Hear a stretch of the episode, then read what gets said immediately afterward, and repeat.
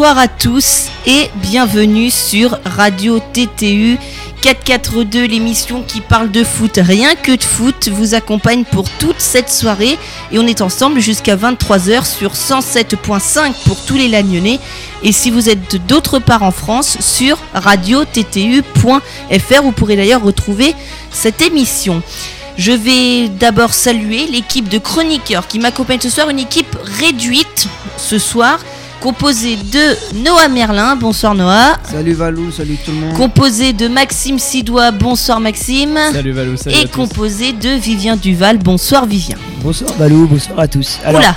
Ouais, j'ai perdu ma voix.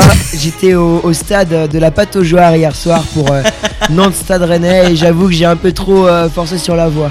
Excusez-moi pour ça. Et d'ailleurs, J'espère que je vais la regagner parce que je retourne à Guingamp demain pour Guingamp Rennes pour le Celtico. Donc j'espère que je vais la retrouver d'ici là. Ouais, on va en parler du Celtico. Ça va être un des thèmes de notre émission ce soir. Alors on va évidemment vous parler donc de Vivien qui va nous faire une petite page rouge et noire ce soir avec donc un retour sur les matchs du week-end entre donc du coup les Nantais et les Rennais et les Guingampais et les Stéphanois. Tout à fait. On va évidemment aussi parler de Coupe de la Ligue parce que la semaine dernière, on vous avait fait suivre le match entre l'Olympique lyonnais et le Racing Club de Strasbourg, défaite des Lyonnais de buts à 1, mais il s'est passé encore une autre surprise.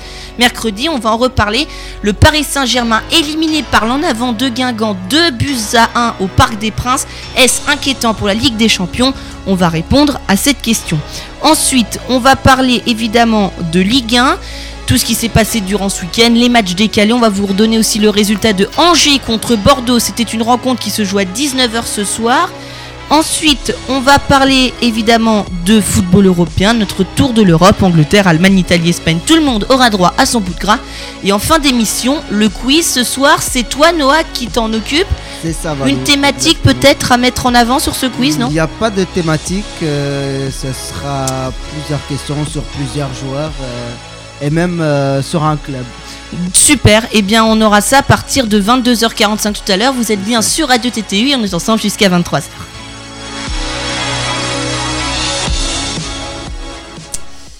Et on va débuter cette émission. Évidemment, je vous ai pas dit, mais on parlera aussi de mercato hein, dans cette émission. C'est Maxime qui va s'en occuper, va donner quelques petites infos hein, de transfert, évidemment, puisqu'on est en pleine période du mercato hivernal. On commence par une page sur la Ligue 1 et euh, tout de suite on va démarrer par une chronique de Vivien qu'on a appelée la chronique euh, la page rouge et noire. Vous allez comprendre pourquoi qui va traiter des deux clubs de Bretagne, Rennes et Guingamp qui jouaient euh, ce week-end contre respectivement Nantes et contre Saint-Étienne Vivien. Exactement, alors nous allons désormais aborder notre page rouge et noir. Rouge et noir en référence aux couleurs traditionnelles des deux clubs bretons de Ligue 1 qui s'affrontent demain soir à 19h dans un Celtico qui risque d'être animé, comme à l'habitude de voir dans un derby breton. Ce week-end donc, pour revenir un peu au, match de cette 20e journée, les Rouges et Noirs du Stade Rennais Football Club se sont imposés sur leur terrain d'entraînement de la Pataugeoire 1-0 en terre nantaise contre des Canaries ultra dominateurs mais incapables de répondre à l'ouverture du score de la tête de Damien Da Silva, survenu à la 12e minute de la rencontre à l'issue d'un coup de pied arrêté bien tiré par Atem Benarfa.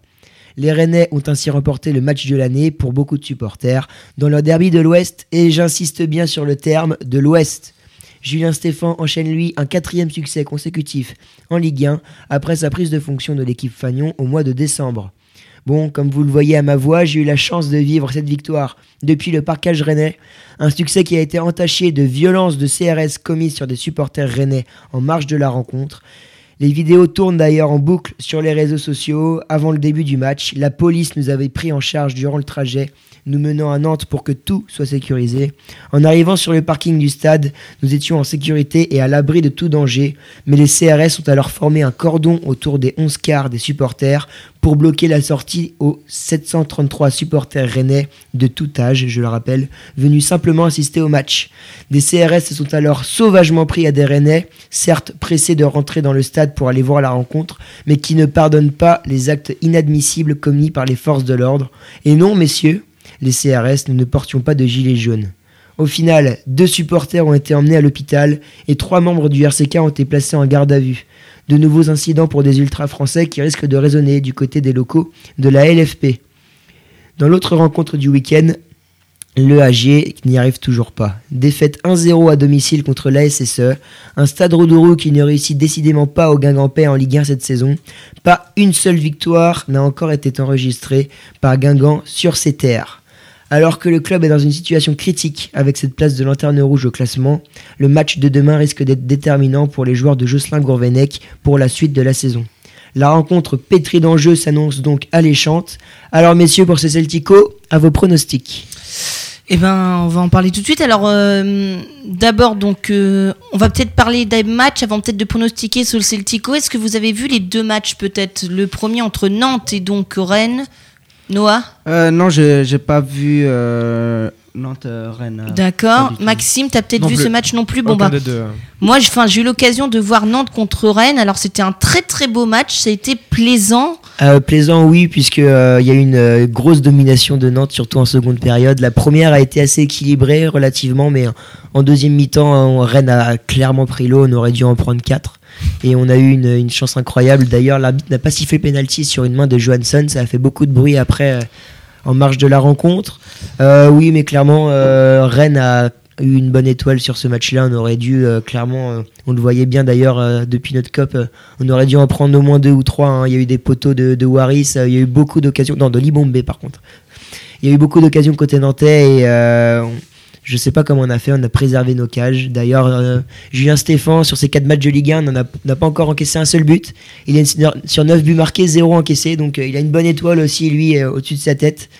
Et ouais, on a gagné miraculeusement ce match, mais c'est ce genre de match justement qui, qui montre que l'équipe est en confiance.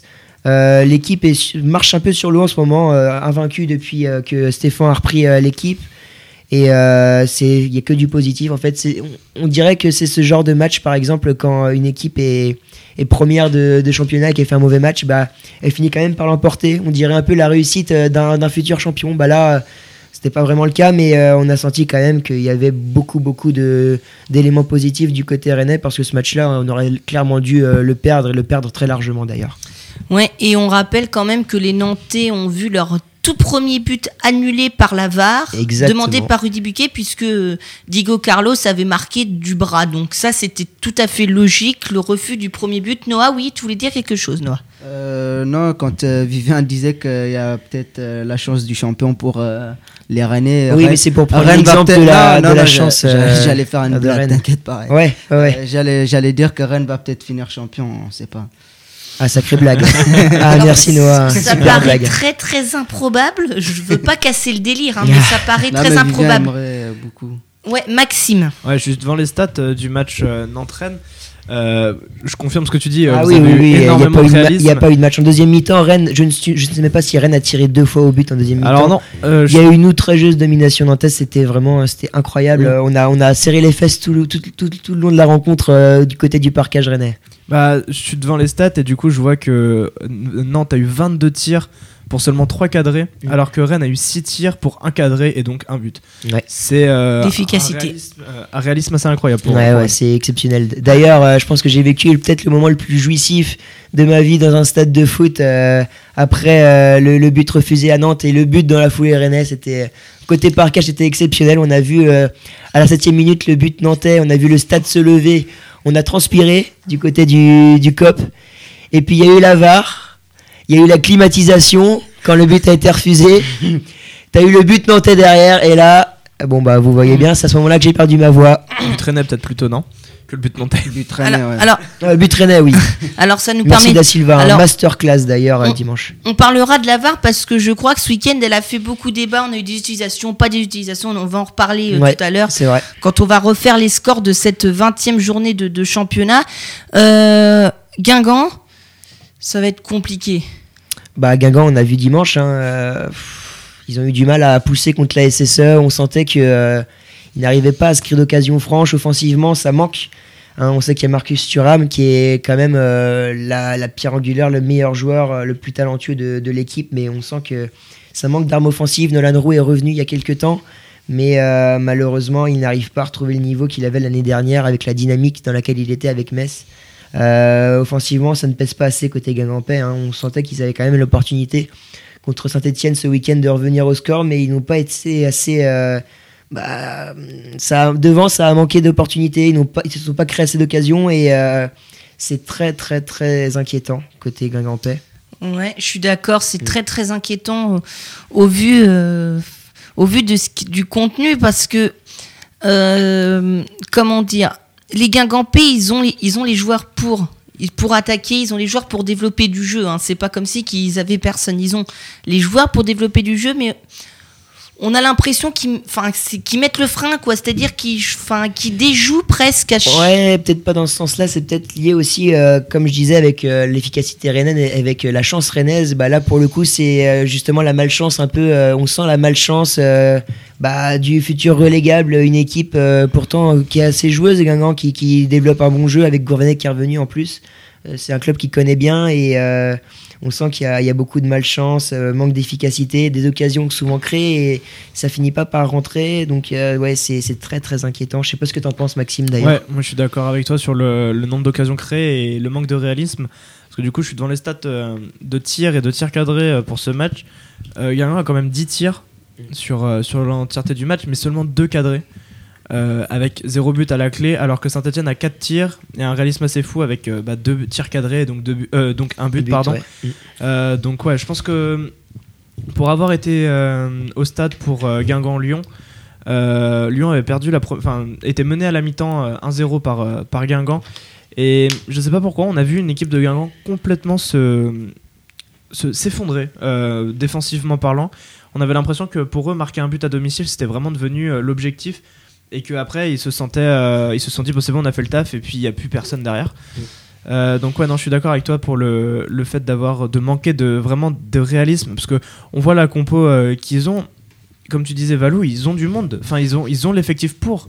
Mais euh, je sais pas il manque quelque chose le, le déclic mais euh, en regardant le classement ils sont pas non plus super loin de Monaco Ils commencent à faire ils sont à même. 3 points Ils de sont- Monaco ils sont On- juste- On sait quand même que Monaco, euh, on, on sait que dans la saison, ils vont avoir un moment où, Oui. Ouais, où c'est ils vont sûr. remonter, Oui, c'est oui. obligé. Quand on voit les recrues qu'il y a eu, no- notamment Mercato, on en reparlera après.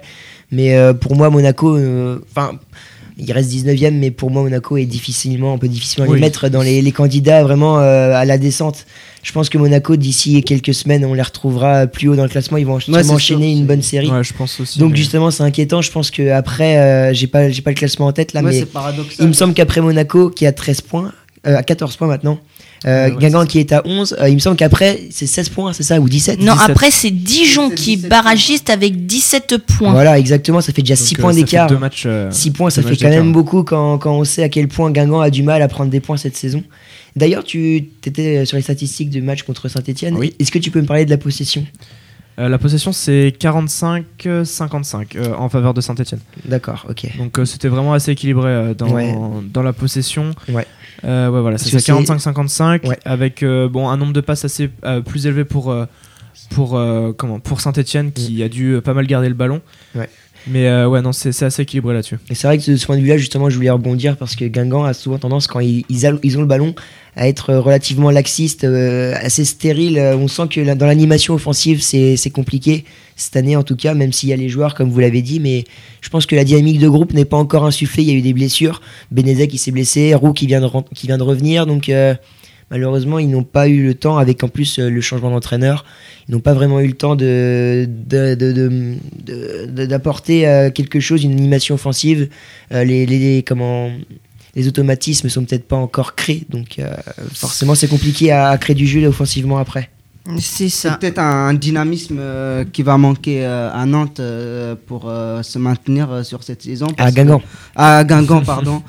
Euh, parce que on Quoique voit, j'aimerais bien que Nantes descende aussi, mais bon. on voit très bien que Monaco, bah, comme disait Vivien, ça, ça, va, ça, va, ça va changer très très vite avec euh, les nouveaux joueurs qui vont euh, arriver. Et puis, euh, je pense que Dijon euh, va, se, va se maintenir et euh, finira peut-être même. ça c'est euh, pas fait encore. On n'en a pas encore parlé du match euh, de dimanche qui était très positif, mais euh, Ouais, parce que je vois que c'est pas fait, c'est pas joué le maintien pour Dijon. On va en Pour- parler après hein, de Dijon, hein, vous inquiétez pour moi, l'arrivée de, de, de Comboiré, je pense que permettra à Dijon de se maintenir et même peut-être de finir euh, un peu plus haut euh, dans le classement euh, que, euh, que qu'en simple barragiste de, de la Ligue 1. Euh, moi, Vivien, j'ai envie de rendre hommage à cette chronique.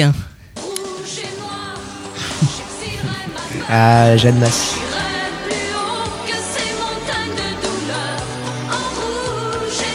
D'ailleurs, on aurait dû mettre cette musique-là avant de lancer la chronique, ça aurait été encore mieux, tu vois. C'est ça, c'est ça. Je n'y, je t'avoue. Mais j'apprécie, j'apprécie quand même. euh, Je t'avoue que j'y ai pensé, mais pendant que tu faisais ta chronique, en fait, j'y ai pensé à ce moment-là. j'ai pas percuté avant. Mais. Jeanne Masse, on, on l'embrasse T'inquiète pas, on en reparlera la semaine prochaine si tu veux pour revenir sur le match. Très bien. demain. Et oui, parce que demain, il y a plein de matchs en retard qui vont se jouer. Tiens, on va en parler tout de suite parce qu'on avait un match ce soir, messieurs, qui comptait, qui était un match en retard pour la 17e journée Exactement. entre les Angevins et les Bordelais. Donc, victoire à l'arraché des Bordelais 2 buts à 1. Mm. Dans le temps additionnel, Noah, Non, non, non, je, je, je faisais, ju- je, brandissais mon bras juste parce que je suis content. Les supporters euh, bordelais répondaient à cette victoire. c'est ça. Tu- euh, voilà, donc 2 buts à 1. Donc, ça, c'est un des matchs euh, qui s'est joué. Et donc, demain, on a une série de matchs. Euh, oui, d'ailleurs, on a suivi la fin de match avec Noah euh, dans la chambre entre Bordeaux et Angers. C'était, en tout cas, la fin de match, même s'il y avait un partout, pourtant on aurait pu se dire que les Angevins et les Bordelais de leur côté voulaient aller chercher cette victoire. Et ben, on a senti vraiment qu'il n'y avait pas de, de, de réelle ambition des deux côtés. Bordeaux restait derrière à tenter de garder son point et Angers. Bah, garder le ballon, poussait, mais sans plus. On sentait pas de réelle euh, ambition d'aller vers l'avant pour essayer de ramener les trois points.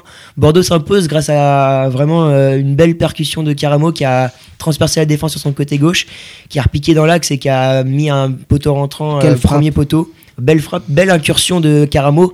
Mais dans l'ensemble, en tout cas, les 15 dernières minutes étaient vraiment euh, très très ennuyeuses. Euh, euh, match, oh oui, c'était c'était horrible à, à suivre, vraiment. On aurait pu se dire un partout, les deux équipes veulent gagner des points.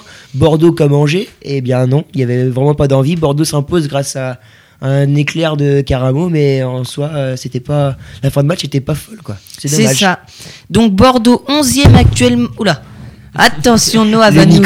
Noah qui tombe. Noah va nous casser le studio Ah, il, nous avant. boy- il nous boycotte les micros- le, le micro et le, le studio. Qu'est-ce qui se passe C'est euh, le Noah matériel qui est mal installé, on est mal équipé, c'est tout. Eh ben, tu diras ça au, au président de la radio dirai. que je salue. Et il fait des folies après la victoire de Bordeaux. Là, qu'est-ce qui lui arrive Reste calme, Noah. C'est ça, restons calmes.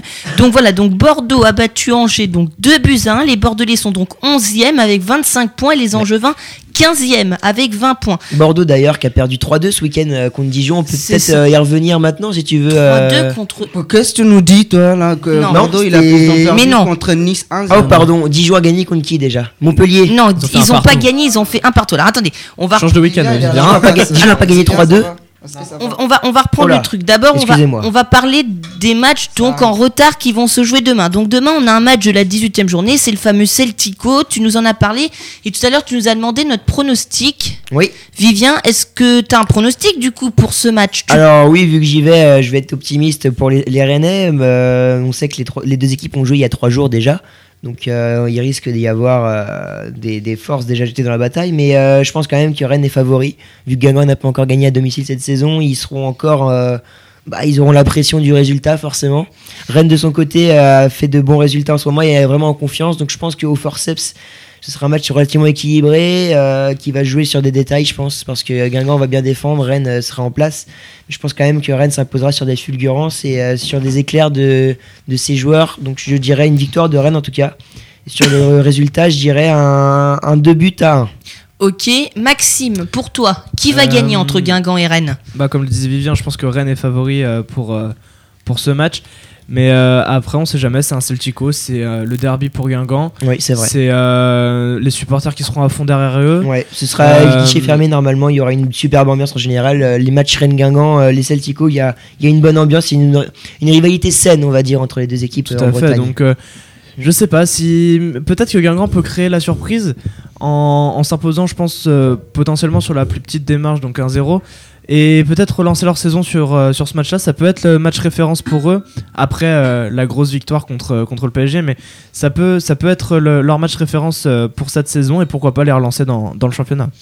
Noah, pour toi Euh, moi, je pense que les, les- d'ailleurs les deux équipes euh, restent sur euh, une dynamique euh, sur euh, les cinq matchs avec quatre victoires et une défaite pour les deux. euh, par contre, il y a des matchs en coupe, d'accord, euh, pour euh, Guingamp contre Pontivy ou euh, encore Nice.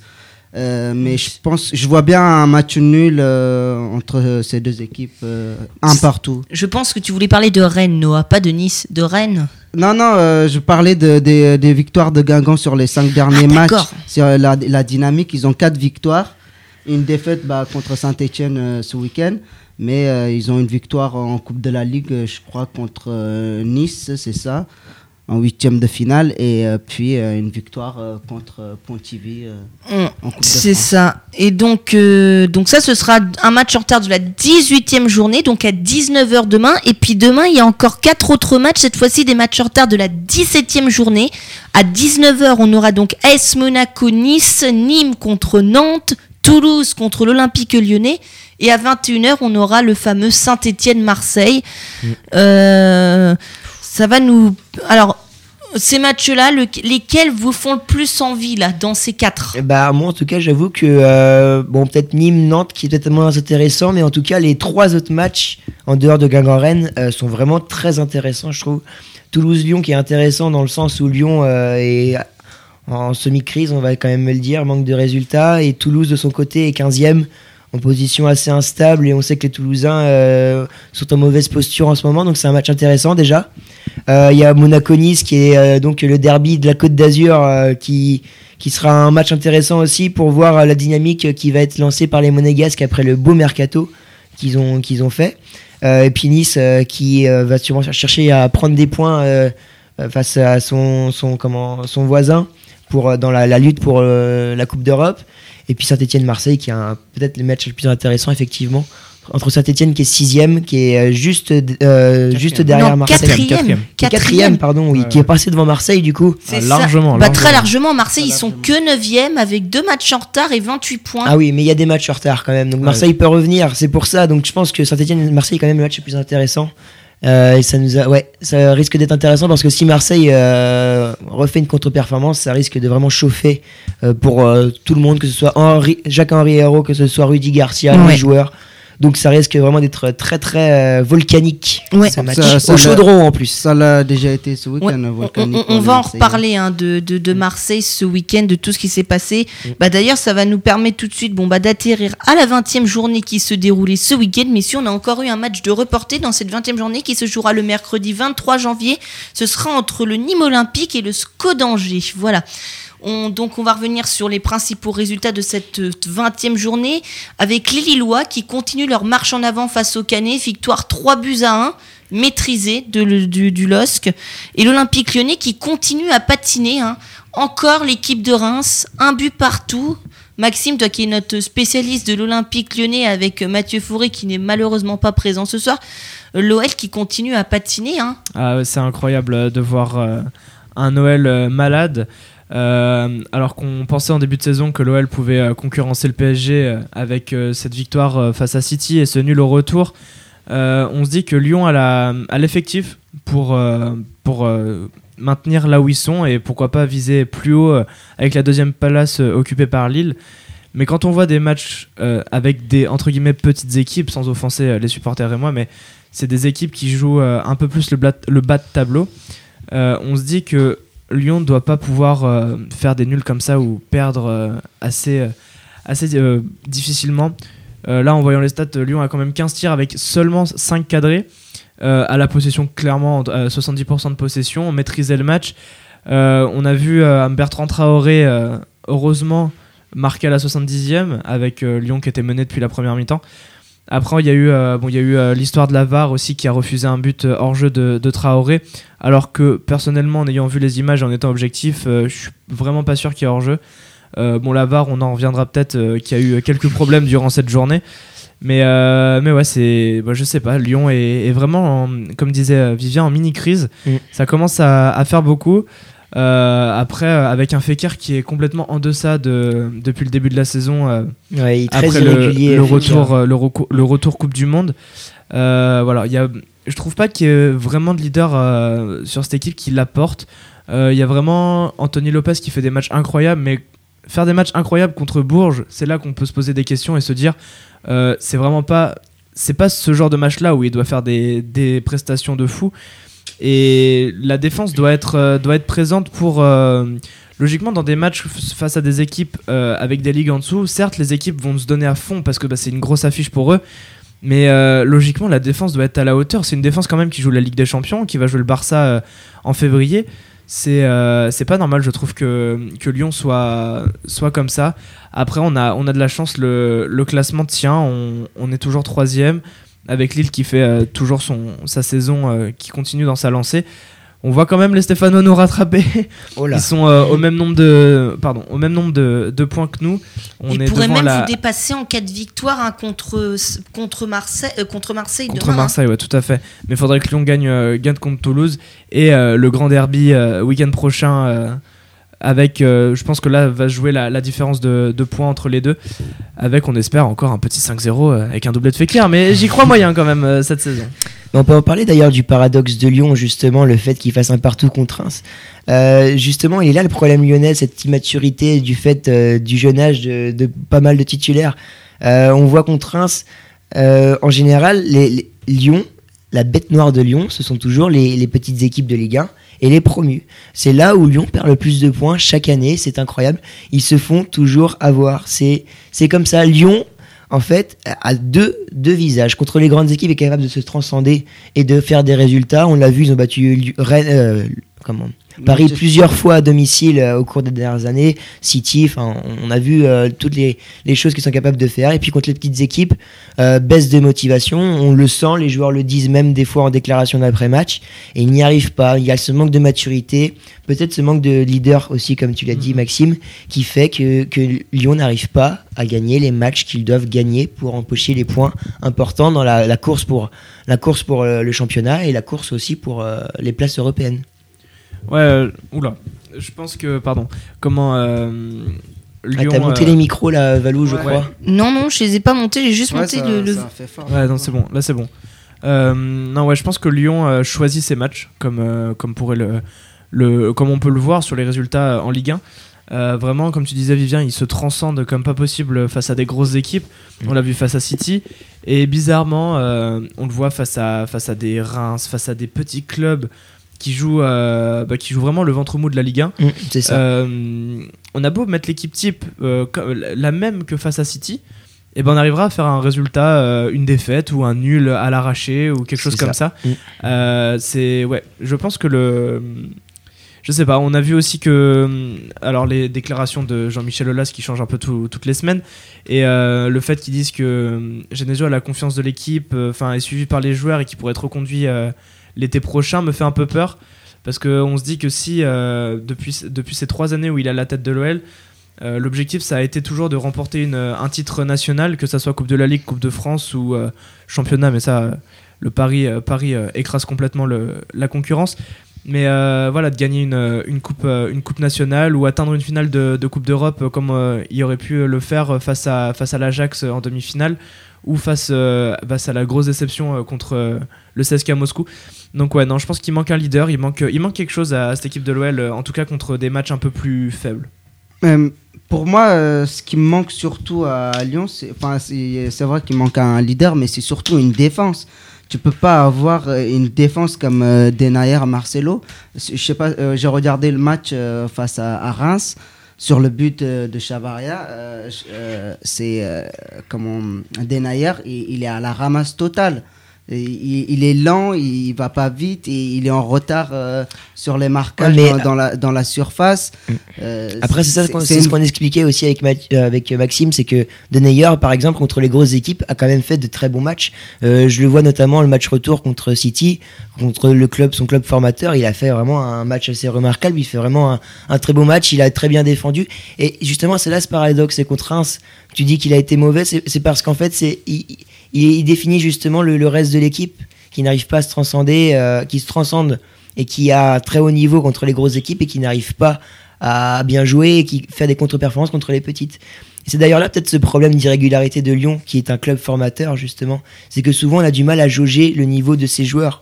On parle beaucoup de, joueurs qui viennent du centre de formation et on a souvent tendance à, à- à se demander quel est leur réel niveau puisque justement ils déjouent contre les petites équipes et au contraire ils sont très très bons contre les on- grosses. on- on connaît C'est pour ça qu'on on- se pose la question souvent.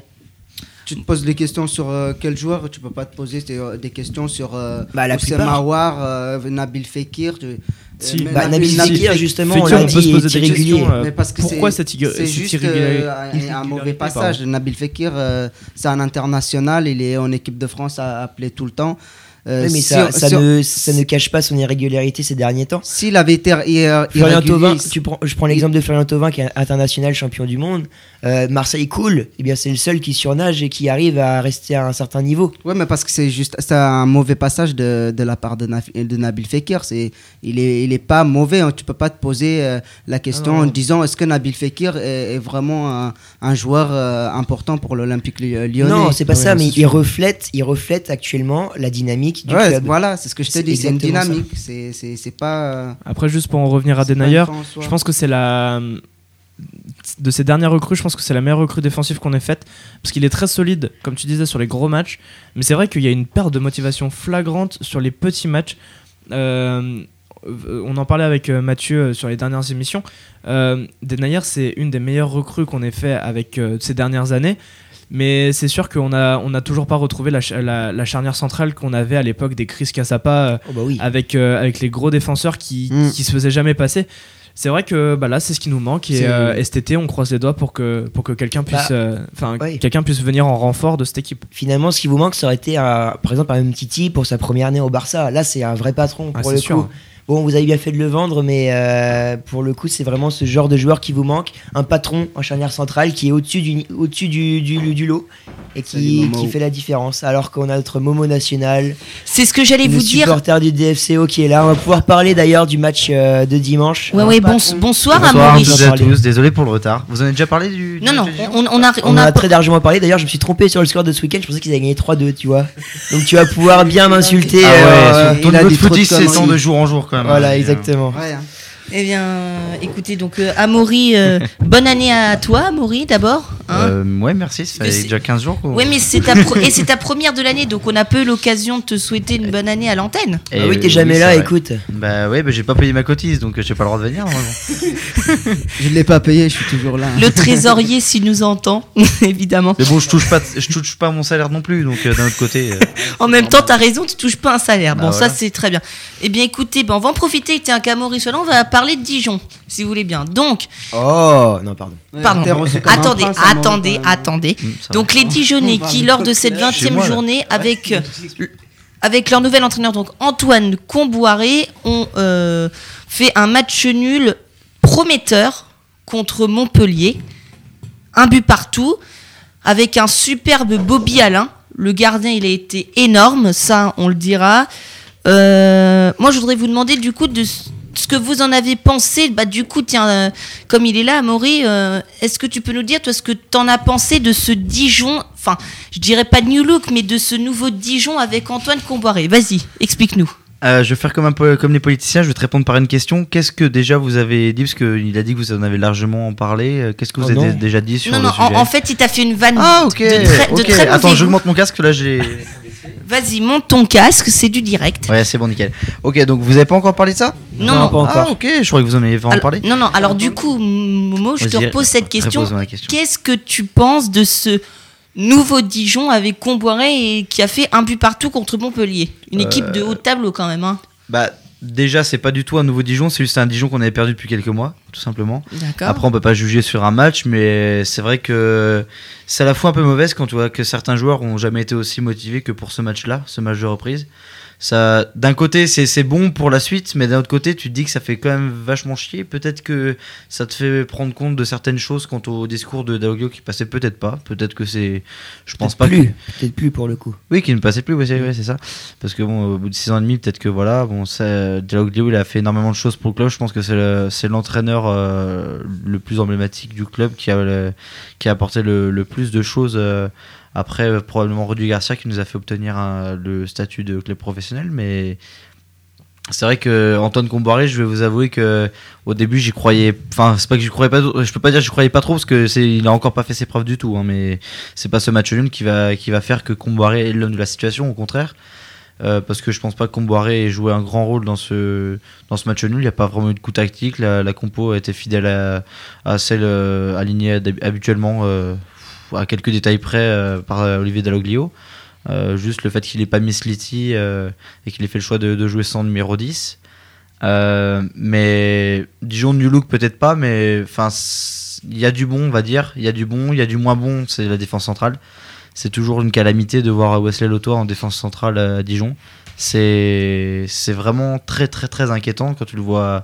C'est pas rassurant du tout. C'est pas c'est pas du niveau Ligue 1. Franchement, je sais pas ce que je comprends pas euh, le niveau de, de ce mec. a pourtant une bonne expérience en, en, Ligue 1 et en Ligue 2, mais euh, aussi beaucoup en Ligue 1 quand même. Avec Lorient, il avait une, mm. il a un mot pédigré ce mec. Mais Cédric Amberi tient bien la baraque, mais alors l'Otoa, euh, c'est une calamité. Donc voilà, donc offensivement, on, a retrouvé des, des Dijonais conquérants. Un Tavares déjà un petit peu plus intéressant. Euh, dans son utilisation parce que Tavares c'est un pivot, Tavares on n'arrivait plus à le trouver, Tavares ne marque plus, Tavares a marqué contre Schiltigheim en début d'année, donc c'est en Coupe de France certes, mais là il, il fait une euh, semi-passe décisive parce qu'il fait une superbe remise en pivot pour euh, la passe D de Marié pour un but splendide de, de Saïd. Formation rennaise.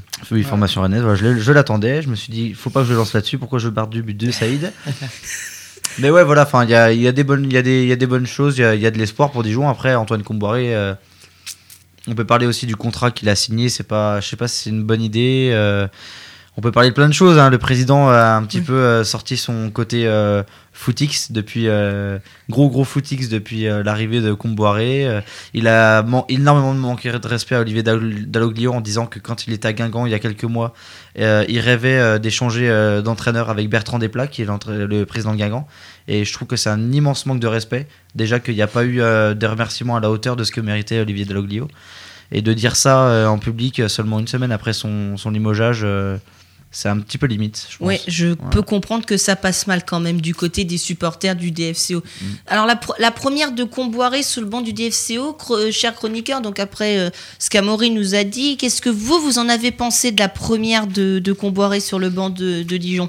Mais moi, j'ai pas vu le match, mais j'ai suivi quand même euh, ce qui s'est dit sur les réseaux et puis j'ai vu aussi le, résumé de, la rencontre. Et c'est vrai que c'est positif parce que euh, forcément, avec l'arrivée de Comboiré, il y a eu un électrochoc du côté des, des joueurs quand même qui, comme tu l'as dit, euh, Momo, qui, qui ont quand même, on sentait qu'il y avait l'envie dans ce match de, de, mieux figurer depuis certains mois. Et déjà, je pense que ce match nul contre des Montpellierins qui était quatrième de Ligue 1, faut quand même le rappeler, même s'ils avaient perdu contre Nantes quelques jours avant. Euh, oui, c'est ça. Euh, quand même, ça, ça montre que, que Dijon euh, peut, peut nouer quelques ambitions quand même dans, dans, cette course au maintien. On, sait qu'ils étaient au fond du trou avant, avant le nouvel an, donc ça peut, pour moi, c'est positif ce match nul. avec l'arrivée de Comboiré, ça, ça n'en met rien en question. Donc ça va permettre à Comboiré d'avoir encore quelques, quelques matchs pour tenter de, de, lancer une dynamique. Donc pour moi c'est positif. Maxime? Alors, je vais pas te cacher que j'ai pas du tout suivi le match euh, de Dijon, mais euh, de ce que je vous entends dire, euh, ça a l'air d'être d'être plutôt positif pour Dijon. Après avoir Comboiré, bon, on connaît, on connaît bien cet entraîneur en Ligue 1, mais à voir ce qu'il peut faire avec, l'effectif dijonnais, en espérant que Dijon puisse remonter la pente et, se, maintenir, se maintenir en Ligue 1. Noah euh, Pareil, euh, j'ai pas, j'ai vu que les résumés euh, de la rencontre. j'ai vu d'ailleurs le but encaissé de, de Talek. c'est qui qui est au marquage? J'espère que c'est pas l'auto parce que non, c'est c'est qui fait pas le repli défensif. Il est tout seul au deuxième poteau. Et juste après l'ouverture du score en plus, ça le plus. donc moi, je suis un fan d'Antoine Comboiré. Je pense que ça peut être l'homme de la situation. Et ça peut, il peut jouer le, le pompier de service, mais le contrat de, de six mois aussi, ça me perturbe un petit peu. Euh, prolongation de un an, c'est en option, c'est ça C'est ça, c'est surtout ça qui m'inquiète. En Donc euh, c'est assez bizarre, ça veut dire s'ils ne se, maintiennent, se maintiennent pas, euh, qu'est-ce que va devenir Antoine Comboiré Qu'est-ce que va faire Dijon quoi? Donc ils vont être encore dans une, situation où il n'y aura pas d'entraîneur et il faudra aller chercher un peut-être un nouvel entraîneur. Ça, c'est. J'ai jamais vu ça. Ça m'inquiète absolument pas. Ça, ça m'inquiète plus de voir Antoine Comboiré euh, sur le banc de Dijon si euh, l'an prochain si on se met en Ligue 1. C'est plutôt ça qui m'inquiète. Parce que?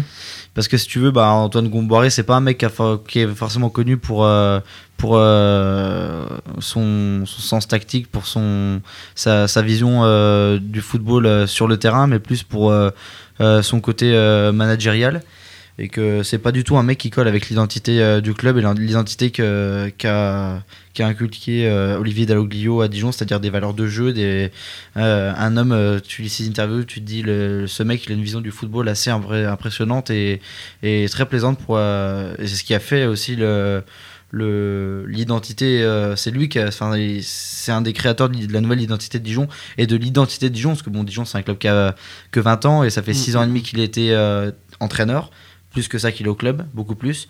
Et euh, donc c'est un mec qui a créé l'identité du club on peut dire euh, au haut niveau et qui a et donc euh, ça fait une vraie rupture entre un entraîneur euh, qui, qui inculque des valeurs de jeu euh, très très offensif euh, quitte à prendre beaucoup de buts au, au moins on en mettra beaucoup. Alors qu'avec Antoine Comboiré c'est les gars on y va on sort les tripes on se motive machin truc on y va on sort nos couilles enfin tu vois c'est c'est plus ça qui m'embête euh, avec Antoine Comboiré c'est que pour un pompier de service c'est cool 6 mois. Mais se construire quelque chose sur la durée qu'un bonhomme comme ça ça me plaît pas du tout tu vois. Oui, mais si, par exemple, pour les transferts et tout, s'il arrive à faire venir des, euh, ces joueurs euh, qui- qu'il choisit lui-même pour pouvoir faire une composition qui lui convienne, pourquoi pas la, la saison prochaine, non? Euh, bah écoute, moi je doute que An- Antoine Comboiré puisse ramener euh, euh, plus de joueurs que Olivier Daoglio l'a déjà fait. Je pense pas qu'il ait usé de ce côté-là, mais on a, on a quand même euh, au niveau de l'effectif, on n'a pas. Je pense pas qu'on ait vraiment de grosses lacunes à part en défense centrale. Je pense qu'on a vraiment des bons joueurs pour une équipe de Ligue 1 qui joue le maintien. Mm. Euh, par rapport à d'autres équipes de Ligue 1, je pense qu'on n'est pas trop à plaindre, qu'on a créé un bon groupe et que bon, on a tiré des bon même si c'était c'est des joueurs qui étaient euh, qui sont à bout de souffle comme euh, un peu Balmont et Gourcuff, euh, Marvin Martin récemment, on a tiré des Michael Isabet, Eric Carrière en fin de carrière aussi, enfin donc euh, je pense pas que Antoine Combaré euh, joue vraiment un grand rôle dans le recrutement du, du DFCO, sachant que la cellule de recrutement euh, a également une, une vision, une vision bah, du recrutement pour le coup et du football très, hum, très sophistiquée. C'est-à-dire que euh, on va pas, certes, on va essayer de relancer des joueurs euh, pas chers euh, comme euh, des paris comme Gourcuff Martin, mais ça nous a coûté 0 euros. Ballon pareil, nous a rien coûté, je crois. Ouais, mais ça a Ou alors très, très peu.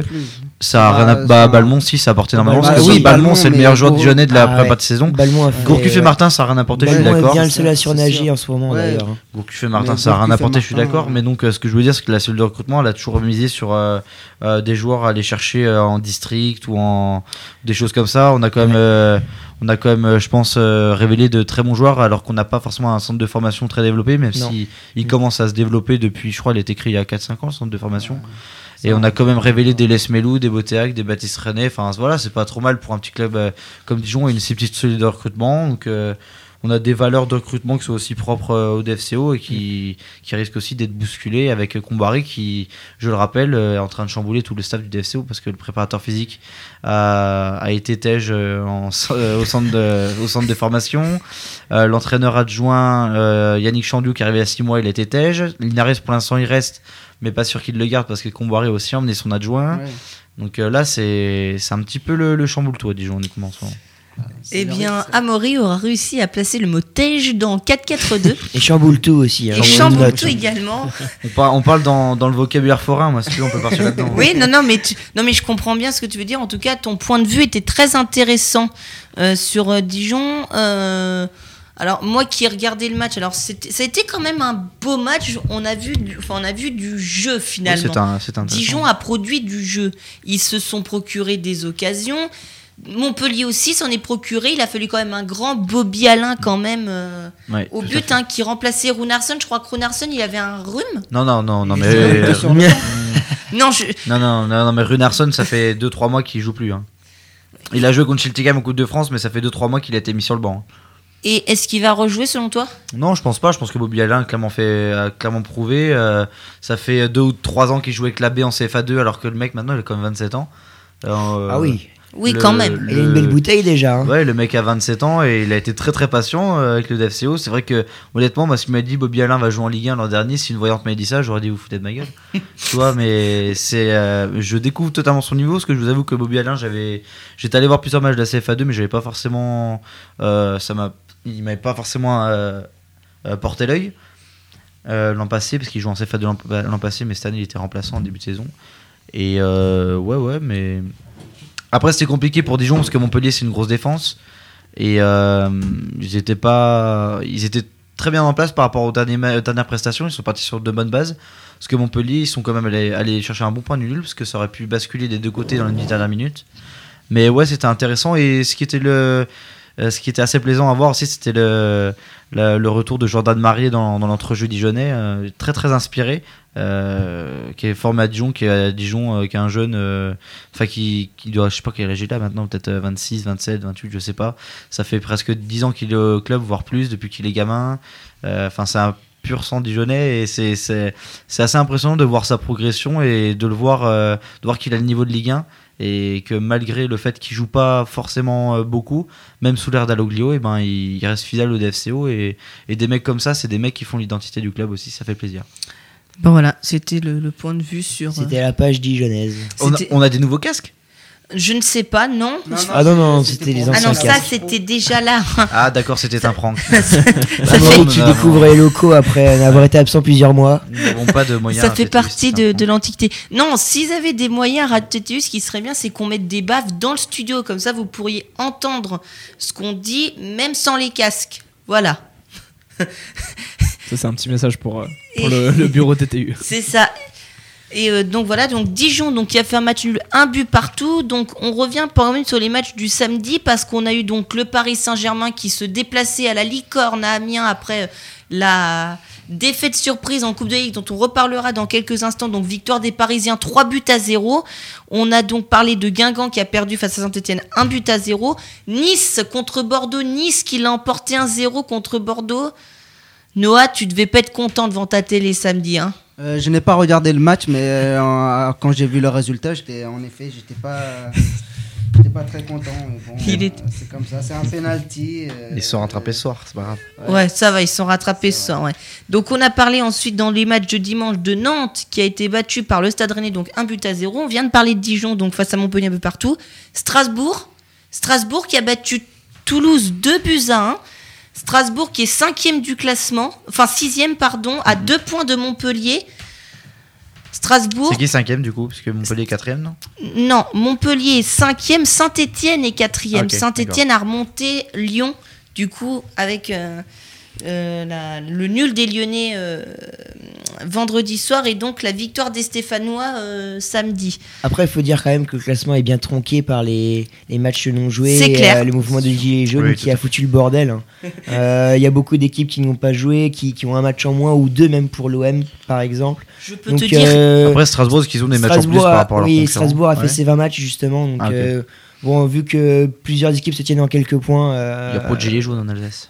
Non, c'est vrai, c'est pour ça. je peux mais, te euh, dire que pour- Kyo il est vénère. hein. Pour Avec dire que, marchés de que, Noël, bof, hein. que- que le, le classement reste très équilibré et que bon, euh, ça, peut, ça peut bouger en ce moment. euh, forcément, on est dans les périodes, là ça bouge euh, d'une journée à l'autre. Mm, mm. C'est ça, c'est ça. Et donc, ouais, mais Strasbourg quand même, cette Ah oui, équipe, la cette belle équipe, surprise. cette équipe, moi, m'impressionne quand très- même. hein. C'est très solide. Pour une deuxième saison en Ligue 1, être sixième actuellement alors qu'on en est qu'à la 20e journée. Bon, on en est qu'à la 20e journée.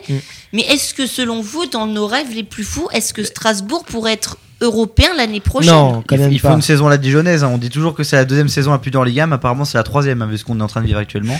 Ils verront l'an prochain, peut-être que ça, leur cal- ça les calmera. Oui, mais non, mais d'ailleurs, ce qui est bizarre justement, c'est que Strasbourg fait le contraire d'ailleurs de la plupart des équipes promues qui parviennent à se maintenir.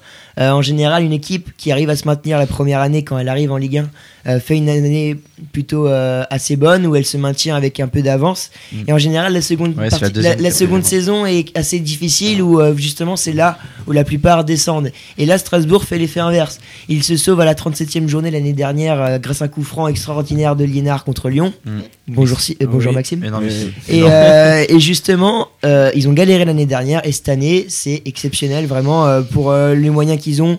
euh, c'est vraiment c'est c'est Oh, très il y a des plaisant. moyens à Strasbourg quand même.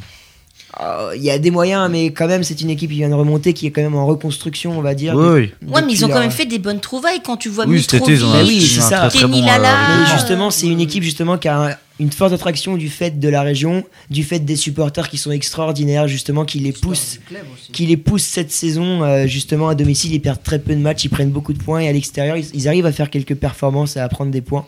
Donc Strasbourg, oui, c'est très très positif. Euh, moi, ça me fait plaisir parce que Strasbourg, c'est un club que j'ai redécouvert l'année dernière euh, avec, le, avec les supporters et qui me fait vraiment euh, kiffer quand je regarde un match de Strasbourg à domicile. C'est très plaisant à suivre avec les supporters notamment. Maxime Ouais, moi c'est Strasbourg, ça me surprend à moitié, euh, qu'à moitié parce que pour moi Strasbourg c'est vraiment une équipe de L1.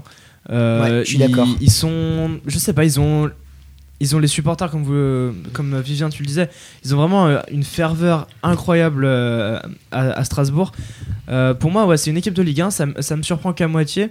Tu vois, tu parlais du coup franc de Liénard contre Lyon la saison Ouais. dernière, j'étais plutôt content qu'il le rentre. Mm. Comme ça, ça permettait à Strasbourg de se maintenir. Ouais. C'est vraiment une équipe qu'on aime voir jouer en, en Ligue 1. Ils- quand euh, on voit qu'ils ont les joueurs pour, tu parlais de Kenny Lala, euh, c'est une grosse révélation Oui. de, de ce début de saison.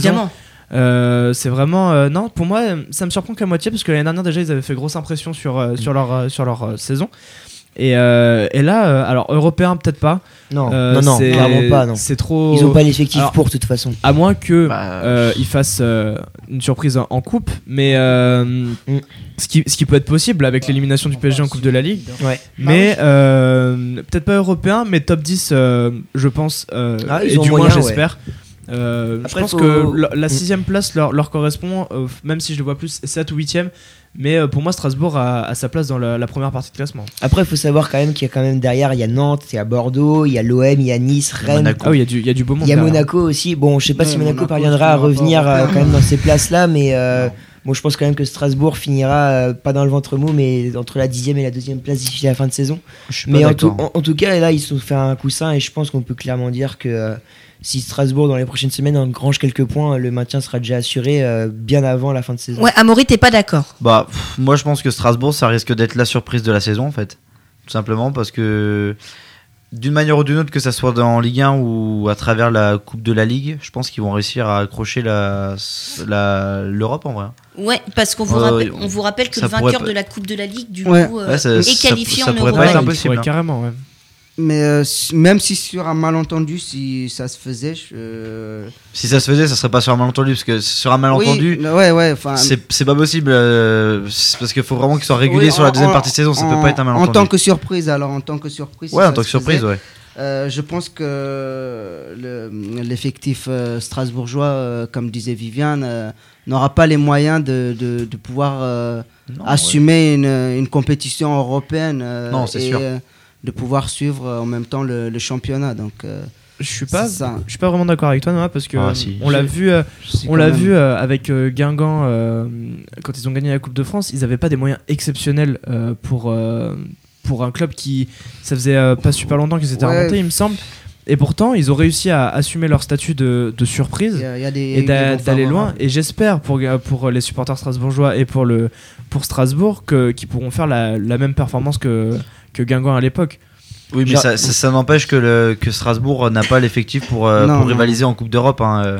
Et la Coupe d'Europe aujourd'hui, c'est pas la Coupe d'Europe d'il y a Ouais, 10 ans c'est euh, dans laquelle Guingamp s'était engagé. Mm. Et après, c'est un petit. euh, c'est un petit peu facile de dire ça, mais bon, je pense que Guingamp a pas non plus, euh, est pas non plus à plaindre au niveau des moyens. Je pense qu'il y a certaines périodes où Guingamp avait certains, avait certains appuis financiers, même si c'est une petite ville, que c'est un petit club, il n'y a pas des gros moyens, mais il y avait quand même des, certains moyens pour attirer des joueurs. Euh, Guingamp, c'est c'est la, la ferveur à la tire. Euh, quand tu te dis que le petit club, il va, il vient de gagner la Coupe de France, tu te dis bah pourquoi pas aller signer à Guingamp pour me relancer, machin truc. Et ils ont réussi à choper quelques, quelques bons joueurs à l'époque. Et euh, mais je pense vraiment pas que Strasbourg ait le- les moyens de rivaliser en, en Coupe d'Europe l'an prochain, à moins d'une bonne rentrée d'argent euh, pour les aider à, à bien recruter. Et après, je sais qu'en championnat de France, je pense qu'il y a pas mal de joueurs euh, français qui rêvent de, pas qui rêvent de jouer à Strasbourg, mais dans, une, euh, dans un club avec une telle ferveur, je pense que c'est Mm, ouais. c'est le rêve de tout footballeur. Même ça. si euh, Strasbourg, c'est pas, c'est pas très hype et c'est pas très euh, sexy, euh, un peu de prime abord, mais je pense que c'est, ça peut être une bonne destination pour euh, tout joueur de foot. Ouais, donc, et euh, voilà, donc Strasbourg, on en a parlé. Donc, pour nous, peut-être une surprise à la fin de la saison, on n'en sait rien. Et donc, le dernier match de cette, euh, de cette 20e journée qui s'est joué dimanche à 21h, c'était Marseille contre Monaco. Match nul, un but partout. Pourtant, c'était les Marseillais qui avaient ouvert le score. Les Monégasques sont revenus. Euh, on a vu aussi à la fin du match une scène un peu, enfin une scène. On peut dire que le match était sponsorisé par Jack Daniels, hein, clairement. Non, peut par le pastis. ah, c'était le pastis. Mais moi, j'ai entendu que c'était une bouteille de whisky qui le, tête, Ricard, hein, mais, mais voilà, donc on vous rappelle que l'abus d'alcool est dangereux pour la santé à consommer avec modération. voilà. non, mais on est obligé de le dire. Alors, euh, donc les Marseillais ont. Enfin, certains joueurs marseillais ont discuté avec certains supporters. Euh, J'ai envie de vous demander, est-ce que pour vous, le divorce entre les joueurs et les supporters est consommé? Non, mais on, on Si. sait de toute façon comment c'est à, à Marseille. Hein, euh, il y a des, c'est des périodes. Je pense que d'ici la fin de saison, oui, ce sera compliqué euh, de, de, de remettre euh, un peu euh, les choses en place entre Marseille et, les supporters. Mais euh, on sait à Marseille, c'est comme ça, c'est ou tout ou rien. Et là, on voit que c'est très bien que c'est rien. Il y a eu la période de Coupe d'Europe euh, où euh, c'était l'amour fou forcément, où il y avait tout. Et là, c'est retombé, il y a rien. Et je pense qu'il faut re- relancer un nouveau cycle. Je suis pas sûr que Rudy Garcia euh, ait encore euh, les clés du camion, comme on dit. Et euh, ouais, je pense qu'il faut, faut tout rechanger, quoi.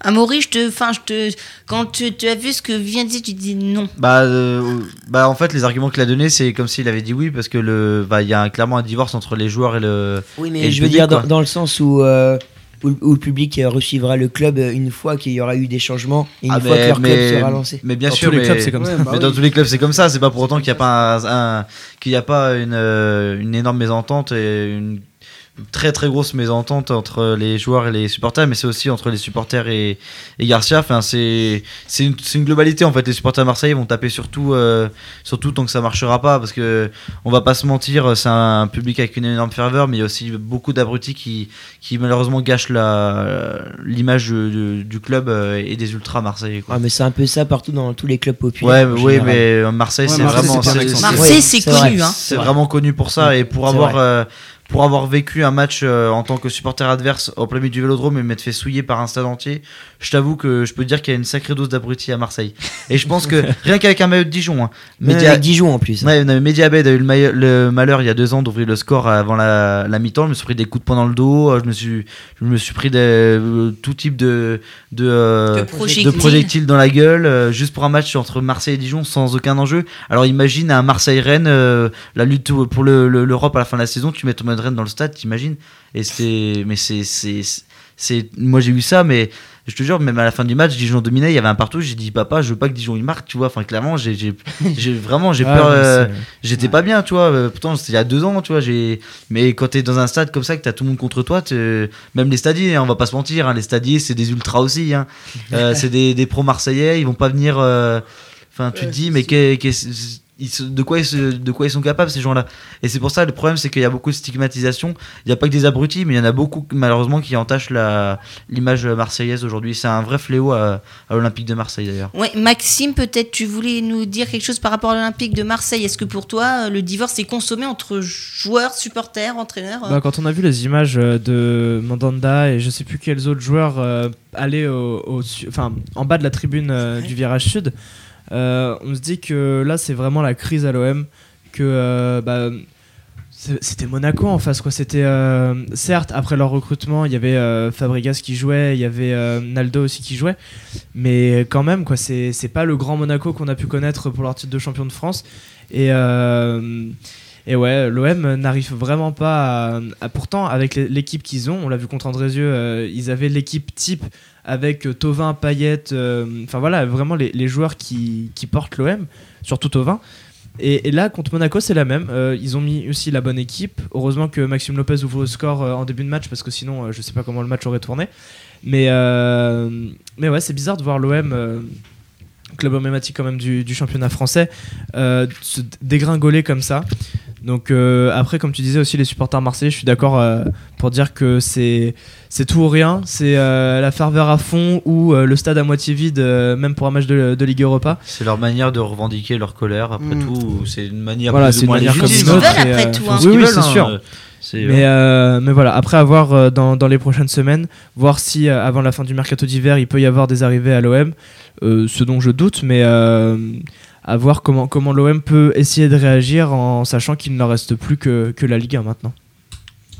Noah, peut-être une. Euh, je pense que, enfin, en fait, moi, je suis pas d'accord avec euh, divorce avec euh, Marseille. En fait, je pense qu'il y a, il y a jamais de divorce entre Marseille et ses joueurs, mais il y a juste, euh, il faut, et quand ils sont pas mais, contents, ils font savoir. Mais euh, ce qui est, ce qui était bien ce dimanche, c'est que les, les joueurs sont allés vers les supporters pour pouvoir euh, discuter. Ce sont les leaders qui ont emmené euh, Mandanda en premier, euh, et puis euh, Payet et Tovin.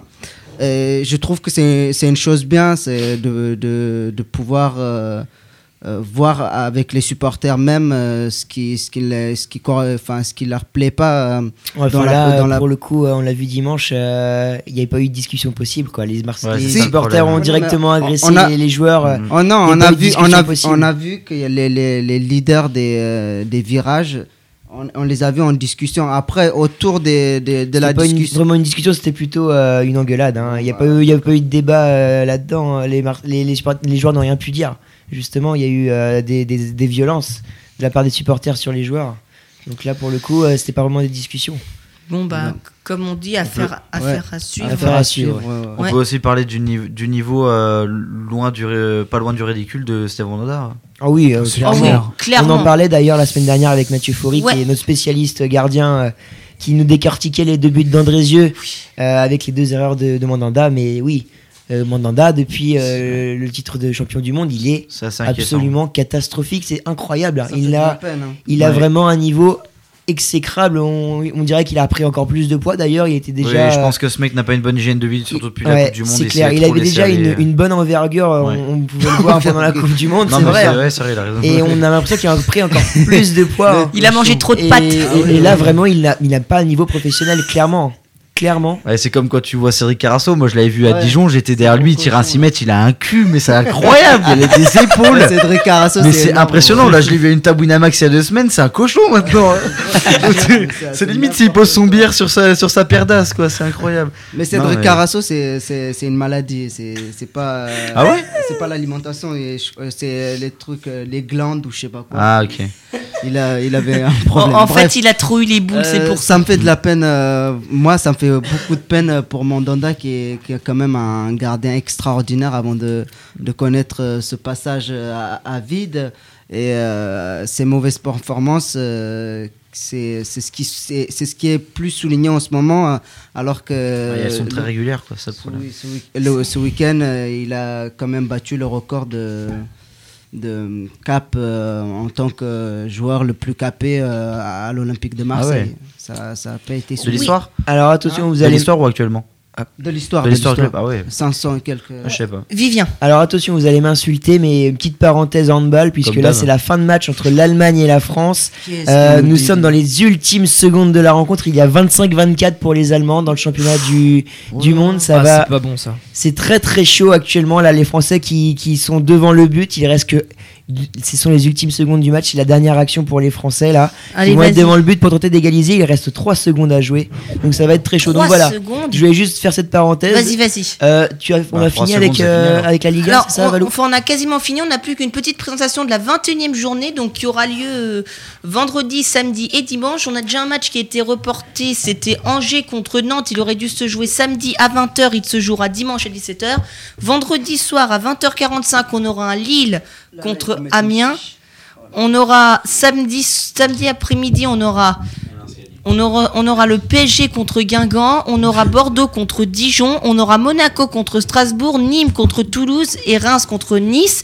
Et pour finir dimanche à 15h, donc Rennes contre Montpellier, Angers contre Nantes donc à 17h ainsi que Caen contre Marseille et Saint-Étienne-Lyon, le derby, vous en parliez, ce sera dimanche à 21h. Et messieurs, ça doit être certainement fini entre l'Allemagne et la France. Alors non, justement, Valou, je te coupe, il reste 3 secondes. L'action qui a encore été interrompue pour une faute, il me semble, euh, de la part des Allemands. Donc les, les Français vont repartir pour une nouvelle possession. Il reste 3 secondes, donc ça va être très rapide. Ils vont Et- lancer la balle et ça va être l'occasion pour euh, égaliser dans cette rencontre. Attention, ça va être lancé de la part des Français là, qui Et se un mettent en Allemand a cercle. pris, a pris deux minutes. hein. donc les Allemands sont en, euh, enfin, En infériorité un- en numérique. infériorité numérique. Voilà, donc les Mais, Français euh, qui on sont qui se préparent, les Allemands qui sont eux devant la, la cage euh, Allez, allez. des Allemands. C'est parti, le tir, c'est le but oui, l'égalisation à la dernière seconde. qui à Berlin égalise contre les Allemands. Nous sommes sur 4-4-2, mais nous parlons handball ce soir. 25 partout. Et les Wow. Français Une qui ont égalisé sur le buzzer. Un buzzer beater à la NBA, mais euh, ça fait du bien. Bon, je tiens à dire Et que les auditeurs viennent de perdre 50% d'audition. Et c'est Ah le ouais, ça coup. Dupanda C'est dit le Panda. Oui, Le mesdames numéro- et messieurs. C'est Nguessan. C'est Nguessan, c'est ce que j'ai dit Ah, il est beau, il est beau le handballeur, le, le, le- le journaliste sportif. Hein. C'est Ouais, Nguessan, c'est- deux le Sophie. numéro 17. Euh, Ah, ça, fait plaisir pour, pour l'équipe de non, France. c'est normal, vos micros étaient baissés à mourir, Vivien, parce que quand vous avez crié Ah, dedans, que je hurlais, Ah, c'est ça. vous les avez fait saturer. Donc, euh, c'est c'est pour ça que je disais que nos auditeurs ont perdu 50% on de plus, c'est ça Et c'est combien de minutes une prolongation en balle 5 minutes Si, si, on Euh, t'entend. Il n'y a pas de prolongation, Il me pas semble. de- parce Il n'y a Non, là, pas de c'est prolongation, C'est les phases de groupe là. Ah oui, c'est en euh, phase de le match est terminé. Et les Français qui se congratulent, 25 partout, l'égalisation à la dernière seconde. Du coup, les ça, c'est ce genre de finish qu'on adore quand on suit le handball. On sait que les fins de match sont souvent haletantes. Et bah là, on l'a suivi et ça a été très plaisant. Donc 25 partout pour nos Français qui égalisent en terre allemande à Berlin. La climatisation a été posée. Merci messieurs. La pause, Valou Eh Oui, bien, attendez, ça, attendez. Il me semble on que on- grâce à juste Valou pour terminer avec le- la petite parenthèse hand, grâce à ça la France conserve la première place de la poule et juste derrière les Allemands euh, à un point toujours des Allemands euh, donc euh, donc c'est plutôt une bonne nouvelle pour pour l'équipe de France. Et merci Dipanda, euh, Nguessan, pardon. Bon, voilà. Donc, vous venez de suivre donc la fin de ce match. Juste avant de faire la pause, je vais vous donner deux scores. Le match entre Blackburn et Newcastle, donc deux buts partout entre les deux équipes, on a la 64e minute. Et entre Valence et le Sporting Riron, 0 à 0 en Coupe du Roi, c'est le huitième de finale retour. Dans un instant, après la pause, on parlera donc de Coupe de la Ligue, on reviendra sur l'élimination du Paris Saint-Germain, sur les demi-finales. Ensuite, on fera notre tour de l'Europe avec l'Allemagne, l'Angleterre, l'Italie, l'Espagne, tout ce qui s'est passé. Et enfin, de 4-4-2, le quiz. C'est pas possible De Noah pour la première, premier, premier quiz Voilà. de Noah. Tout ça, c'est dans un instant. Vous êtes bien fait. sur euh, Radio TTU 107.5 ou Radio TTU.fr. C'est la pause et dans quelques instants, on revient. À tout de suite. Ouais, tout de suite. Tu regardes. Gros, je regarde sur Flash Résultats. suis jalouse à en faire trembler les gens, à faire trembler mes jambes. J'ai plus qu'à plonger en silence. Je pourrais flotter inerte, tu t'embalances. Et ça me ronge, ça me pourrit. Ça me rend tac, ça me fout en l'air. Quand je sais que tu t'envoies en l'air.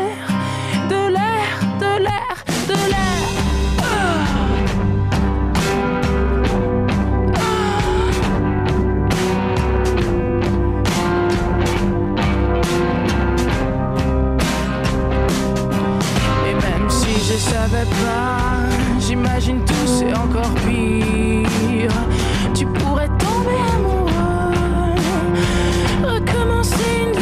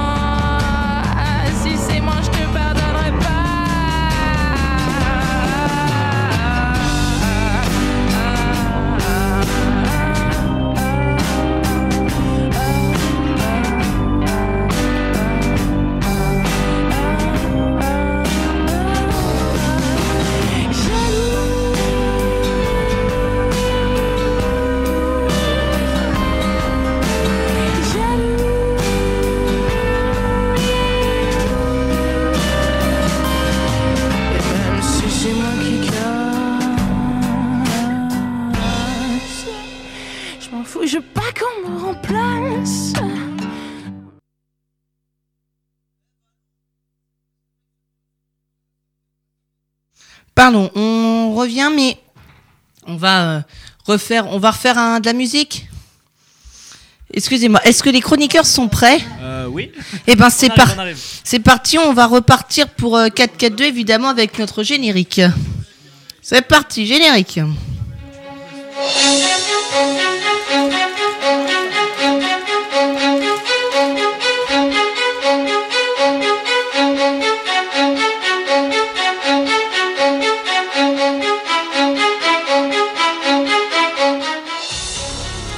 Allez, on est reparti pour la deuxième mi-temps de 4-4-2 en compagnie de nos chroniqueurs.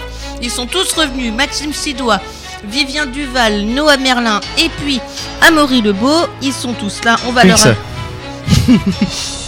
On va leur rallumer leur sifflet quand même parce qu'ils sont quand même là pour la C'est deuxième bon. partie. Très gentil quand même. C'est ça, sinon vous pourrez pas parler en fait. Ah, hein. sinon, tu fais un beau monologue pendant une heure encore. C'est ça, non, je m'en fous, hein, je serais capable. Hein. Me tentez pas, je serais Oh capable. non, oh non, affiche pas ça aux, aux auditeurs, s'il te plaît, Valou. Les. Très bien. Alors, euh, Très donc, bien. Je, je vous avais dit donc pendant, à l'avant qu'on se quitte, qu'on allait parler donc de Coupe de la Ligue. On va en parler tout de suite. Et on va parler surtout du fait de cette, euh, de cette Coupe de la Ligue, cette élimination surprise du Paris Saint-Germain Très gros match de même. contre Guingamp au Parc des Princes en plus. Guingamp qui met fin à une série de 44 victoires en Coupe nationale pour les Parisiens. Voilà, ils, sont, ils ont chuté au bout du 45e match. Leur, dernier, euh, leur dernière défaite en Coupe nationale, c'était contre Saint-Etienne au tir au but. C'était en 2012. C'était il y a 5 ans. Euh, 2014, pardon, il y a 5 ans. Et donc voilà, je voulais vous demander, messieurs, est-ce que vous trouvez ça logique que le Paris Saint-Germain ait été éliminé par l'en avant de Guingamp? Et on rappelle éliminé sur un scénario rocambolesque, hein, sur trois pénalties des Guingampais, dont un raté. Maxime. Euh, alors surpris évidemment. Euh, qui aurait pensé que Guingamp allait sortir le PSG Mais euh, c'est vrai que le scénario, comme tu le disais, était assez fou. Euh, avec euh, Thuram qui, qui loupe le premier penalty pour, euh, pour Guingamp. et qui se rattrape qui se rattrape plutôt bien en réussissant le dernier et avec sa, sa super célébration qui, qui évite Guingamp d'a- d'aller en prolongation parce que là je pense que si Guingamp allait en prolongation ça allait être vraiment très compliqué pour eux mais belle surprise, je trouve, sur que, que Paris ne gagnera pas cette année cette Coupe de la Ligue. C'est plutôt cool pour le, pour le foot français. Ça permet aux, aux autres clubs de pouvoir briller dans une Coupe nationale. Euh, étant supporter lyonnais, ça me fait un peu mal au cœur de, voir euh, Guingamp euh, sortir le PSG. C'est-à-dire que Lyon aurait pu, aurait pu potentiellement aller, aller plus loin dans cette coupe, mais euh, face à une belle est- s'est fait sortir par, par un Strasbourg qui est très en forme cette saison. Donc ouais, très belle surprise de, de, cette sortie du PSG et non, je pense pas qu'on on, puisse s'y attendre. Euh, Enfin, si on remonte euh, il y a quelques semaines, c'était impossible de penser que, que Paris allait être sorti par, euh, par Guingamp.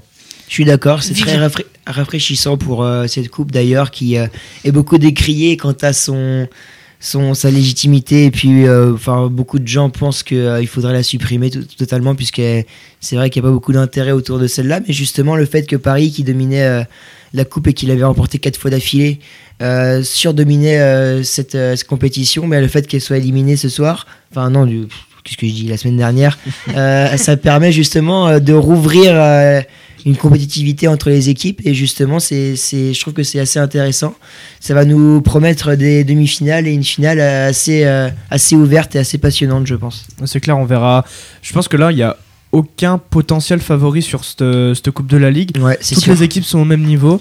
Euh, on va avoir deux belles affiches avec un, un Guingamp-Monaco euh, à Guingamp et un Strasbourg-Bordeaux euh, à la Méno. Donc vraiment deux belles affiches. Donc, euh, donc non, euh, là, la, la coupe est complètement ouverte et euh, un très, euh, je pense qu'il y aura une très belle finale au stade Pierre-Mauroy en mars.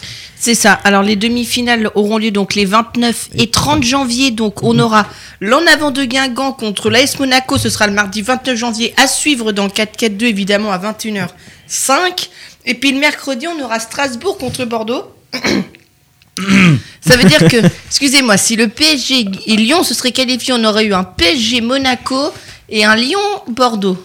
Et, et à noter qu'avec Dessy, le, le Guatemala serait champion du monde aussi. hein. Et Dijon en Champions League. aussi, aussi. oh quand même pas Ça serait beau. Non mais faut pas euh, Non, mais je- Et Rennes aurait un titre. Rennes aurait un palmarès. Oh là pas perdu la seule coupe qu'ils ont, mais Exactement. ça, Bonne Avec soirée. question, on fait beaucoup de choses. Là, je t'ai tué, là, tu feras gaffe. Bon, hein. arrêtez, arrêtez, le respect. hein, Tout va bien se passer, donc voilà. Mais euh, Amaury a raison, avec des si, on mettrait Paris en bouteille. Voilà, ça c'était. euh, voilà, c'était. euh, On peut te couper le micro ou pas, Valou, là? Est-ce que c'est encore temps là? Je vais m'occuper de la régie, hein, tiens. Ouais, fais la présentation, mon Non, non. Ouais. Alors, est-ce que pour le PSG, finalement, c'est une défaite inquiétante avant la Champions League? Non? Hmm, Non. Je pense pas. Euh, vraiment pas. Alors, euh, inquiétante pour la Champions League, non, parce qu'on a très bien vu qu'il- qu'en Ligue 1, bon, ça, ça roule toujours. Euh, après, à voir du côté de Manchester United, où là, ça, on le verra dans le Tour de l'Europe euh, tout à l'heure, ça, c'est super bien pour le, Manchester. Donc, euh, je pense que c'est plus du tout la même équipe. euh, le PSG doit complètement se changer sa préparation pour affronter Manchester. C'est plus du tout le même Manchester que sous Mourinho. Donc, non, non. pas inquiétant dans le sens où la défaite n'affecte pas vraiment, je pense, le PSG. Euh, c'est une coupe nationale, certes, mais bon, je pense pas que ça les affecte tant que ça. Et la Ligue des Champions a beaucoup plus d'importance, je pense, pour, euh, pour le PSG. Au Noah, peut-être. Euh, pour moi, c'est c'est pas la défaite qui est inquiétante euh, pour euh, le match de Ligue des Champions, c'est c'est le fait que Manchester United revient, revienne euh, en forme avec un, un Pogba en feu. Je j'aurais jamais euh, prévu que Manchester euh, changerait de visage euh, aussi vite euh, et qui serait euh, compétitif. Par exemple, on a vu euh, le match contre Tottenham. Euh, certes, ils ont eu un gardien de folie avec euh, de multiples euh, parades, mais euh, euh, Manchester m'inquiète plus que la défaite euh, du Paris Saint-Germain qui est anecdotique, je pense. Voilà, donc pour vous, pas de souci avant la Champions League. Euh, c'est un accident, on va dire. Ça. Oui, une- c'est- ils, ont, ils avaient perdu en, en Ligue 1 l'année dernière. euh, Il me semble que c'était l'année dernière contre Strasbourg.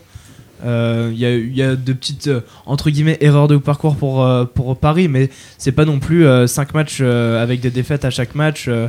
Enfin voilà, c'est c'est vraiment une- un, un petit crochet dans leur, euh, dans leur série sans, sans défaite. Oui, et je pense que une demi-finale de, enfin un, dernier carré de Ligue des Champions euh, vaut euh, vaut mille fois une, euh, une énième Coupe de la Ligue pour le PSG à mon avis cette année. hein. Et ça devient urgent pour le PSG le dernier carré de Ligue des Champions. Donc euh, à la limite euh, qu'ils aient moins de, bon je pense pas que la Coupe de la Ligue pèse sur les jambes euh, des, des joueurs parisiens vu l'effectif euh, euh, immense qu'ils ont et toutes les, les opportunités euh, que peut avoir euh, Thomas Tuchel euh, d'être compétitif avec une vingtaine de joueurs qui peuvent euh, candidater une place en Ligue 1 et en mais donc euh, je pense pas que qu'il y ait de soucis à se faire pour Paris mais plus du souci à se faire pour euh, quant euh, à, à la à comment à à l'état euphorique dans lequel est, est Manchester euh, qui est capable de, de tout sur son passage en, en ce moment avec un grand Pogba normalement notamment pardon et bah, euh, après c'est pas si étonnant que ça de voir Manchester United revivre avec le départ de Mourinho parce qu'on sait que Mourinho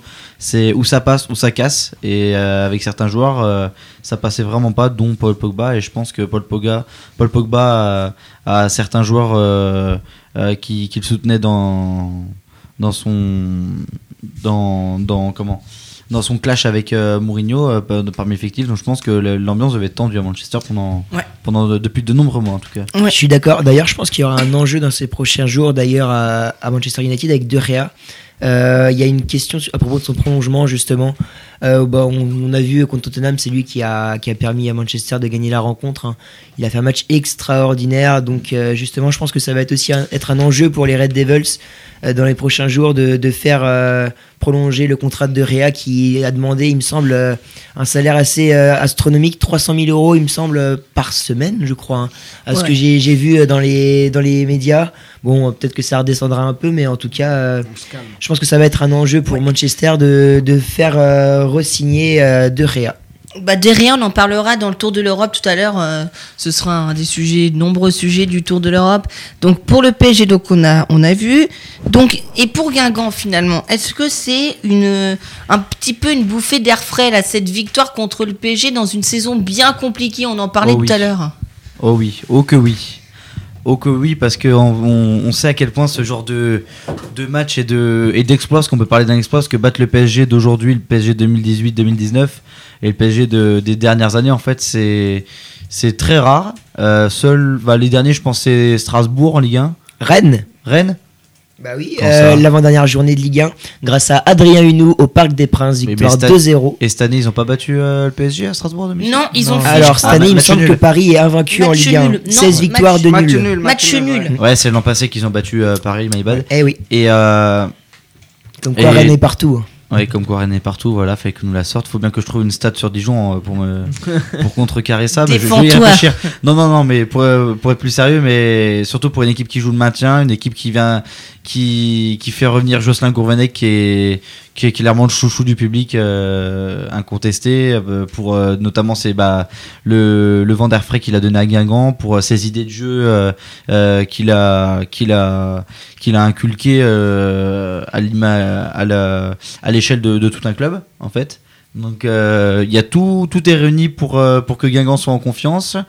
Euh, malheureusement, ce week-end, je crois qu'ils n'ont pas tellement euh, su, euh, euh, surfer sur, le, sur, leur, vague, mais je pense que ça risque de mettre Guingamp en confiance pour, un éventuel maintien. Et on connaît la ferveur de Guingamp avec en plus des, blessés qui sont de retour, comme Nolan Roux, Marcus Thuram, qui est, qui est en train de d'éclore très sérieusement cette saison.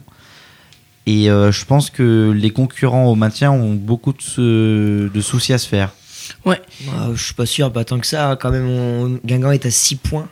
Euh, 6 points, c'est rien du tout, hein. Dijon, 6 points quand même, faut Bah, aller six- chercher, ça fait 2 bah, victoires. six points, tu joues, tu joues Quand contre on des joue en gens, bas de tu, les bats et c'est fait. euh, c'est quand même compliqué d'aller chercher des points. On sait que Guingamp n'a pas encore gagné un seul match à domicile euh, depuis le début de saison. Donc euh, on sait que Guingamp a le potentiel, a largement l'effectif.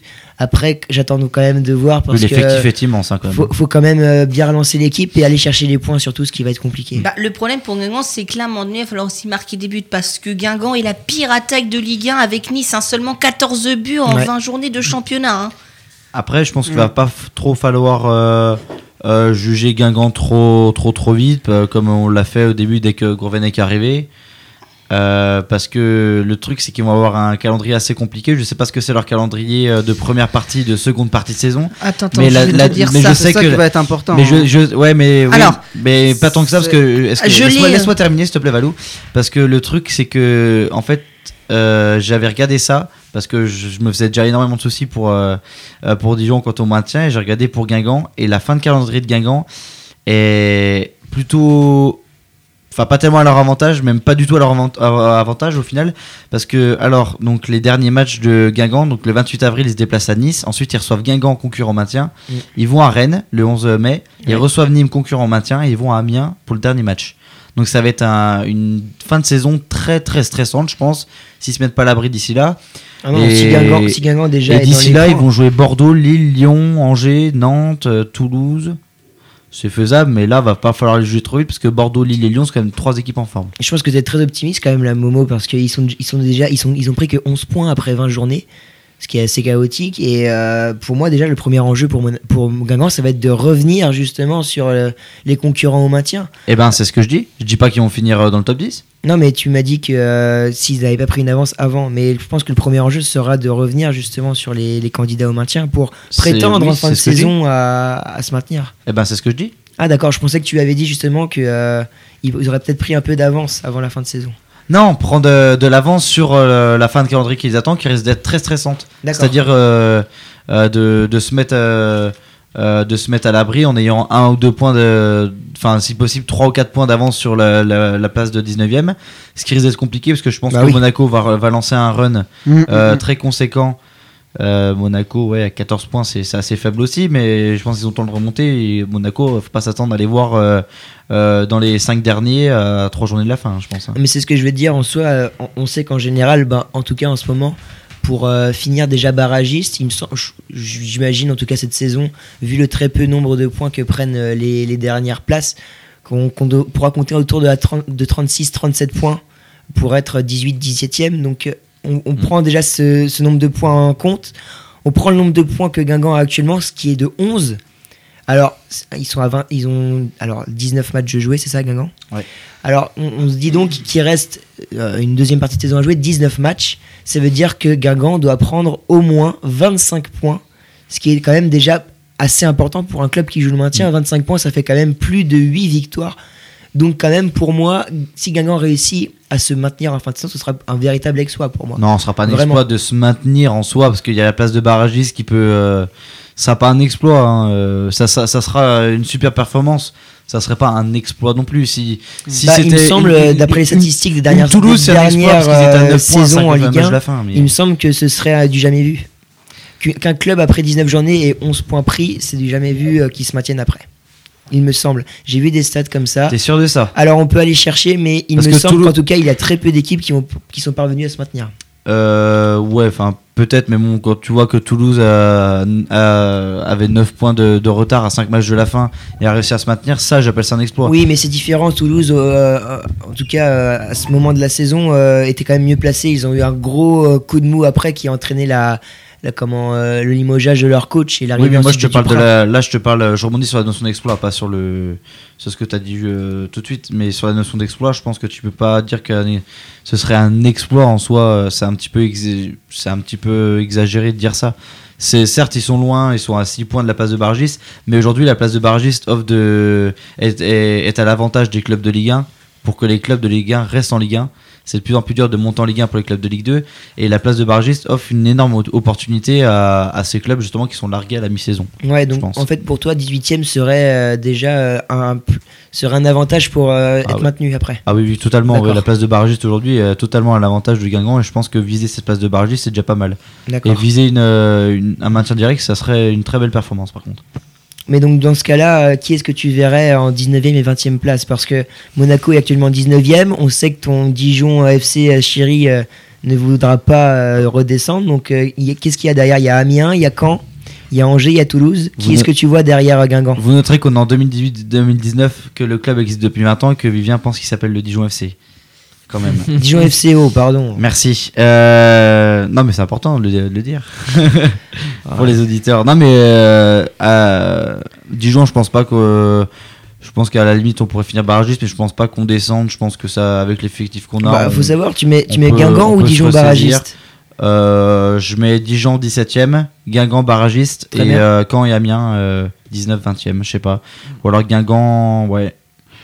Tu vois, c'est compliqué parce Ça- que ouais, non mais ça va être hyper tendu de toute façon. On et- sait que a en plus euh, joué, hein. un entraîneur euh, assez euh, quand même assez bon, assez talentueux qui est Marc Cadal, Camien avec Pellissier, c'est deux clubs qui ont deux coachs qui quand même qui arrivent à se battre pour le maintien. Donc on, on sait que de toute façon si, si les, les clubs veulent se maintenir, il va falloir qu'il y ait une bataille euh, en fin Mais de en. Ligue 1, en soi, il y a que des entraîneurs. euh, Il y, a, il y a beaucoup d'entraîneurs talentueux, que ce soit à n'importe quel niveau. hein. Euh, Tu peux aussi citer Bernard. Blacard. après, à la limite, tu peux dire qu'un ouais, à la Casanova, c'est pas ouf, quoi, à Toulouse, quoi. Mais Toulouse est que 14ème avec 21 points, soit euh, 4 points devant Dijon qui est barragiste. Donc euh, Toulouse, euh, c'est pas dingue non plus ce qu'ils font cette saison. vrai. Toulouse, ça va encore être compliqué cette, euh, cette saison parce que ils ont la chance d'avoir fait un excellent dé- début de parcours, comme Dijon. Et euh, heureusement qu'on fait un, début- un bon début de parcours aussi, parce qu'on prend 8 points Voilà. euh, après en, en, en 14, 15 journées. On prend. Ouais, c'est très peu. Donc euh, ces deux équipes-là ont, ont le mérite d'avoir fait un excellent mois d'août. Et euh, je pense que pour euh, Toulouse, ça va être compliqué. Après, Nantes est 12ème. ce- Je pense pas que Nantes. euh, non. Nantes, ils vont, Ah non, euh, ils non, vont, non, ils vont je pense monter. que déjà Nîmes, Reims, je euh, pense que Nîmes c'est fait fait, une- dixième, c'est Nîmes fait. fait ils ont une bonne 10 points. saison, donc je pense qu'à partir de Toulouse Nîmes, qui est ouais. 14e, euh, c'est là Ça que va jouer entre Toulouse, que se Angers, Caen, les- Amiens, Dijon, Monaco et Guingamp. À Monaco, Monaco, peut-être pas, pense mais pas. euh, voilà, les, on a les 5. On a Toulouse, Angers, Caen, Amiens, euh, Dijon, Guingamp qui Il faut remarquer que cette année, la lutte au maintien est d'autant plus dure qu'il y a de moins en moins de. Enfin, il y a beaucoup moins de clubs euh, qu'habituellement qui sont au coude à coude en bas de tableau à la mi-saison.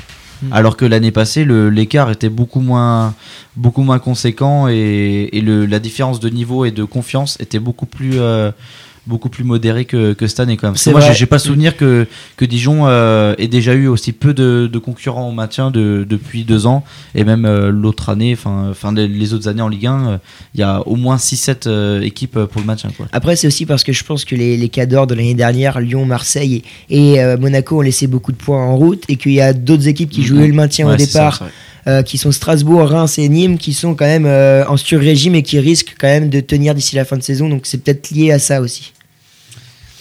Ouais. Vous voulez peut-être un comparatif avec l'an dernier à la même période pour... Ouais, pourquoi pas, ouais, vas-y. Parce que- Comme vous voulez. Hein, moi, Vas-y, je- vas-y, Ouais, si, si, ça si, m'intéresse. Donc, je vais commencer peut-être à partir de la 14e place, puisque Toulouse était 14e, c'est Ouais, ça, hein c'est ça, c'est Donc, ça, en vas-y. 14e position, à cette même période, on avait l'AS Saint-Etienne, Mm, ouais. On Est-ce que tu peux donner le nombre de points, Valou C'est ce qui est le Ouais. plus important. Donc on a, il y avait 20, la Saint-Etienne avait 23 points, était 14e. Lille était 15e avec 22 points. Amiens 16e avec 21 points. L'Estac de Troyes était 17e avec 21 points. Le SCO était barragiste avec 19 points.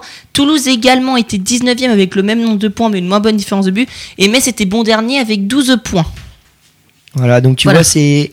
Bon, là, pour le coup, c'est euh, c'est c'est différent puisqu'il y avait vraiment qu'une seule plus, place. plus de points. hein. Il y avait, ouais, il y avait plus de points, mais il y avait aussi plus d'équipes euh, qui se battaient. Mais pour le coup, puisque Metz était quand même euh, revenu en fin de saison, mais pour le coup, on les sentait quand même euh, assez, assez loin, surtout avec la dynamique. Et pour le coup, il y avait quand même qu'une seule place vraiment euh, qui, était, euh, qui était relégable. Donc là, on est quand même dans un cas de figure différent.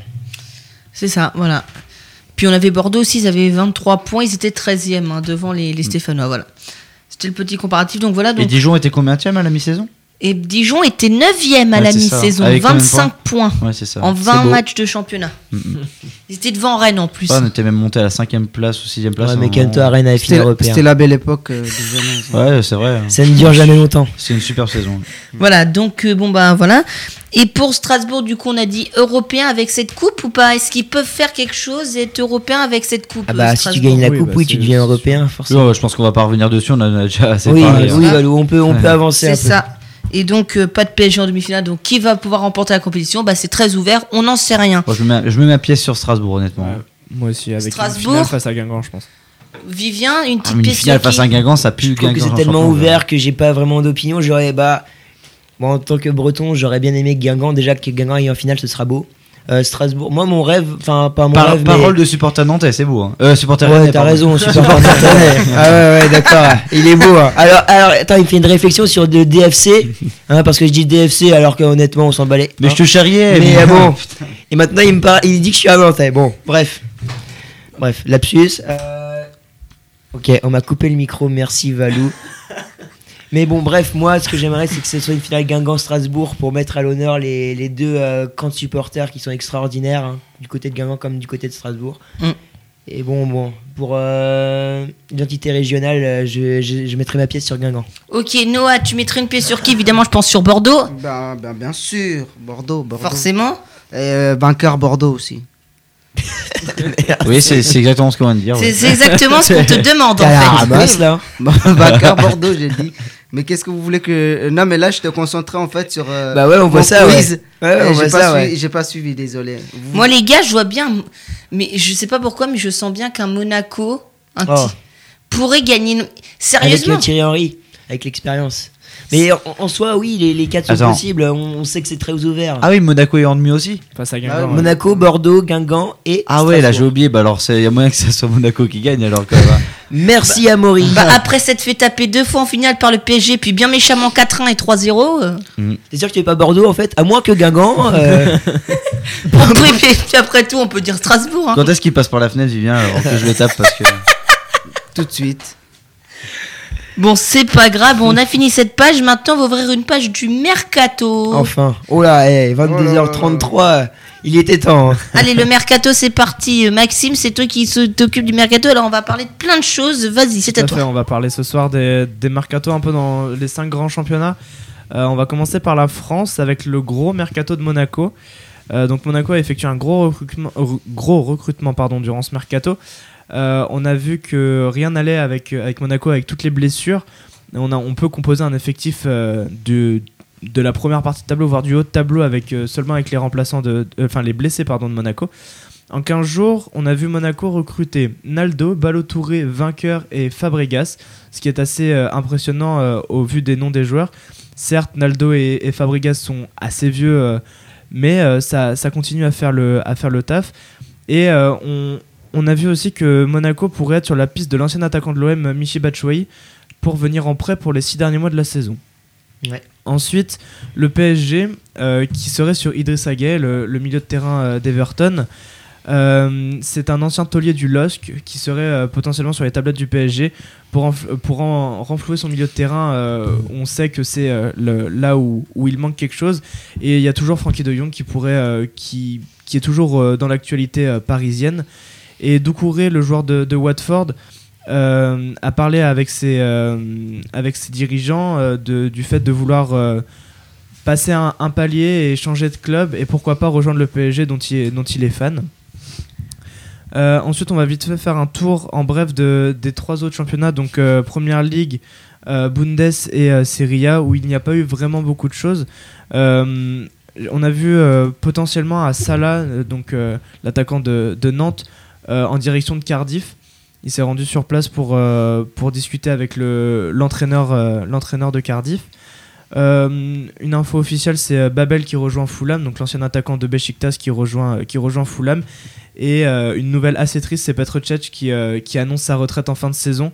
Le, gardien d'Arsenal qui, qui donc raccrochera les compons cette saison. Euh, en Bundesliga, euh, la, grosse, euh, la grosse nouvelle qui date un, tout petit peu, mais Pavard qui signe, qui signe au, Bayern, de Munich pour cet été. Donc une, une grosse nouvelle pour, pour le joueur français champion du monde cet été. En Serie A, il y aurait potentiellement pour la Roma deux pistes. Ismail Assar de Rennes qui pourrait être rentré en contact avec la Roma et Morgan Schneiderlin, le milieu de- d'Everton aussi. Et on va finir par, par la, la Liga. Euh, la Liga, surtout avec le, FC Barcelone qui a besoin d'un renfort en attaque. On a vu la, perte de l'attaquant euh, Munir qui est parti et du coup le Barça rechercherait un, attaquant euh, en, doublure de, Luis Suarez. Donc les, deux grandes pistes sont Christian Stuani euh, qui évolue à Gérone et qui est le troisième meilleur buteur du championnat avec euh, 12 buts en 17 matchs juste derrière Luis Suarez et Lionel Messi. Et la deuxième euh, piste qui pourrait en choquer certains, c'est Olivier Giroud, qui, euh, qui pourrait, euh, du moins les rumeurs en parlent, avoir été potentiellement contacté par, par le Barça, ou du moins observé par, par le Barça pour être, pour être le, comment, la, la doublure de, de Suarez. Donc je voulais savoir, vous, si vous pensiez que Giroud pourrait rejoindre les Blaugrana soit cet hiver, cet été, ou potentiellement jamais. Jamais. Jamais. C'est cette rumeur est à prendre avec, des- énorme avec, blague. avec les pincettes. plus grosses pincettes du monde. Genre c'est des pinces de crabe qu'il faut prendre avec cette euh, rumeur. C'est C'est, euh, ça a été divulgué par le, une rumeur divulguée par le, le journal, le, le journal euh, Sport euh, en Espagne. Mm, tout à Euh, fait, ouais. Bon, euh, pas trop. on connaît les, les- ouais, on connaît les médias espagnols euh, sportifs. euh, Oui, voilà, c'est assez très bien qu'il y a du. euh, Niveau que- rumeur, c'est un peu comme en Angleterre, c'est très Oui, très. c'est vrai qu'au niveau de des rumeurs mercatiques, c'est pas, c'est pas dingo quoi. Mm. Exactement. Donc, je pense pas que. À la limite, si Marca avait lâché un truc comme ça, je peux dire. euh, ils Ouais. ont peut-être des infos, mais alors euh, quand je vois le magazine Sport, franchement, Je ça. je suis allé voir Marca et As. euh, Ah euh, oui, du, oui, Olivier, du, du Olivier Giroud, il y a- il y en a pas à l'horizon. hein. Ouais, Je- non, non. Après, honnêtement, Euh, si Olivier Giroud venait à signer au FC Barcelone, euh, c'est pas que ça m'étonnerait pas, mais Moi, j'arrêterais euh, le foot, en quand, tout cas. quand on voit le recrutement qu'il y a eu ces dernières années Je au pense que FC j'irai signer à Barcelone, Rennes, moi. quand on a vu les recrutements qu'il y a eu au Ça FC tire à Barcelone ces balles dernières années, c'était assez euh, catastrophique. Donc euh, oui, non, c'est clair. Je pense qu'il y a très, pas, assez catastrophique, mais il y a eu là. beaucoup, beaucoup de recrutements qui ont, qui ont posé question. hein. On a des Luca Digne, on a des, euh, po- des euh, comment il s'appelle, euh, euh, Mathieu. On a eu des André Gomez, euh, beaucoup de joueurs comme ça qui, qui, qui ont fait un, un assez gros flop. Mais, mais alors à quel moment, dis-moi à quel moment Lucas Digne et Jérémy Mathieu ont fait un flop au FC Barcelone? Bah excuse-moi, mais euh, Lucas Digne a raté la Coupe du Monde peut-être parce qu'il était euh, dans les placards à Barcelone. en Hmm. Peut-être parce qu'il y avait un Jordi Alba qui est le meilleur latéral gauche du monde euh, derrière lui. Bah, Surtout pour ça. au- aussi, mais on peut dire quand même que le recrutement n'a pas été bon. Le Pourquoi FC Barcelone. euh, il l'a recruté pour être a- numéro 2. Il a fait d'excellents matchs euh, euh, dès l'instant où il jouait. Jordi Alba avait été blessé 5 semaines. il Il avait, fait- il avait fait 5 excellentes performances Tu vas pas me dire 5 qu'André. Gomez a été une réussite pour le FC Mais Barcelone. non, mais là je te parle de il Lucas, de, de Il et Jérémy eu, Mathieu. euh, euh, Julien. qui avait été euh, par le Barça, qui a pas été bon non plus. Mais en tout cas, c'est un, exemple. mais- Reste sur le, sur le débat, Vivien. Moi je te parle de Jérémy Mathieu et de Lucas Digne. André Gomez, peut-être que c'était une, une erreur, mais bon. euh, Non, mais je veux Voilà, dire, ce sont des, des joueurs qui n'ont apporté aucune plus-value. Pour moi, le FC Barcelone, c'est une des meilleures équipes du monde. Il n'y a pas de débat là-dessus. Le fait de recruter ce genre de joueurs, ça pas- ne permet pas au club de, de continuer de progresser. Si tu vois ce que je veux dire, un Coutinho, par exemple, c'était une bonne, une bonne recrue, quoique.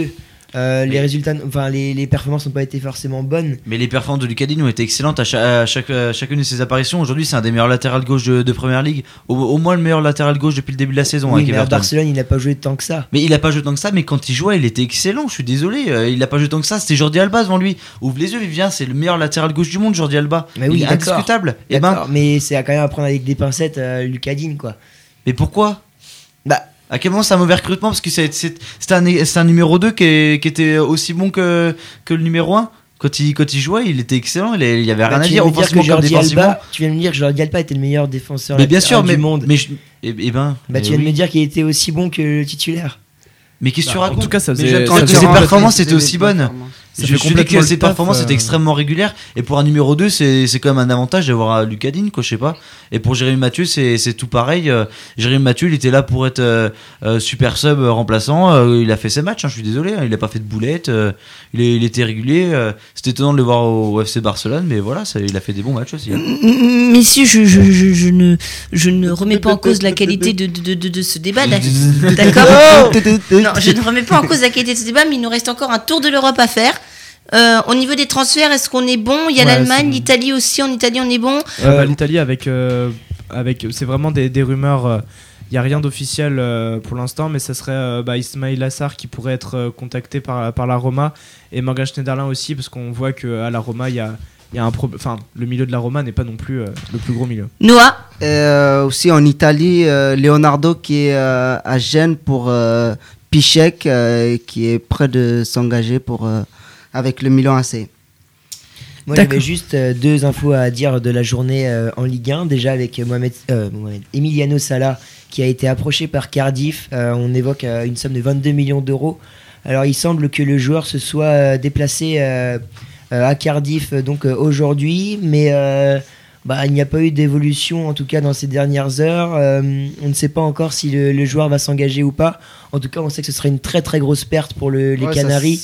Euh, hein. J'ai vu la stat cet après-midi. Euh, Emiliano Sala en Ligue 1 a été impliqué sur 54% des buts de son équipe. Donc on peut imaginer la perte offensive que son départ pourrait, pourrait être pour le club. Surtout qu'en plus, on a vu ça dans son dossier que apparemment, euh, selon plusieurs euh, médias, euh, dans la clause du joueur, 50% euh, du, prix des transferts reviendrait à Bordeaux.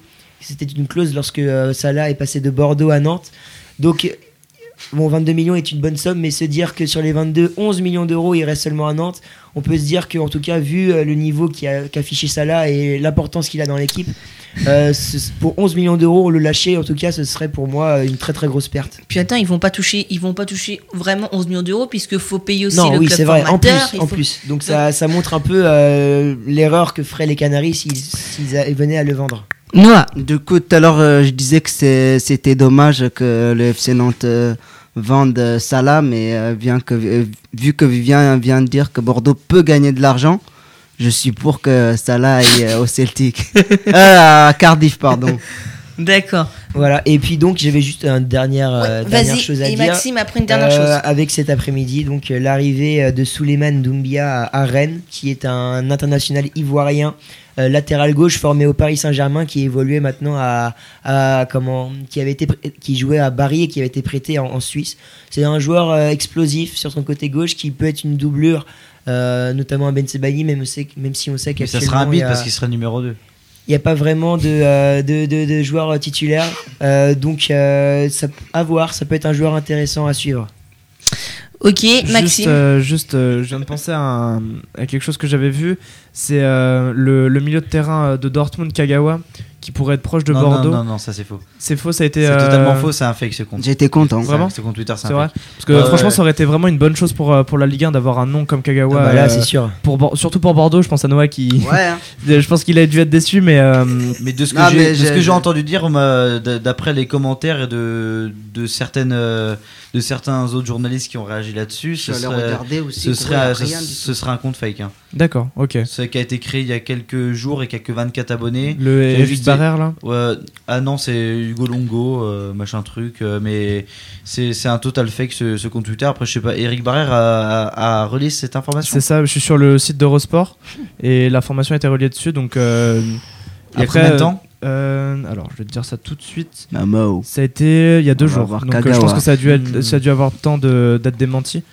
Mais, euh, mais à vérifier et à voir, semble- euh, à voir sur la longue. Ouais. Mais ça, serait, une- ça serait si jamais ça se fait et Ouais. que c'est pas une fausse, euh, une fausse rumeur. Ça, ça serait Ça super. serait vraiment super pour Ça la Ligue 1 super. d'avoir euh, des noms comme Fabregas, Kagawa, euh, ce genre de noms qui, qui débarquent en Ligue 1. Alors justement, oui, je suis sur Twitter sur le compte de Eric Barrère euh, et justement, il a tweeté le 13 janvier, qui était donc il y a, il y a deux jours, dimanche.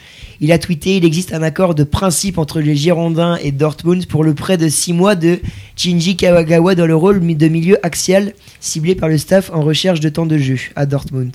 Reste à convaincre le joueur qui rêve d'Espagne.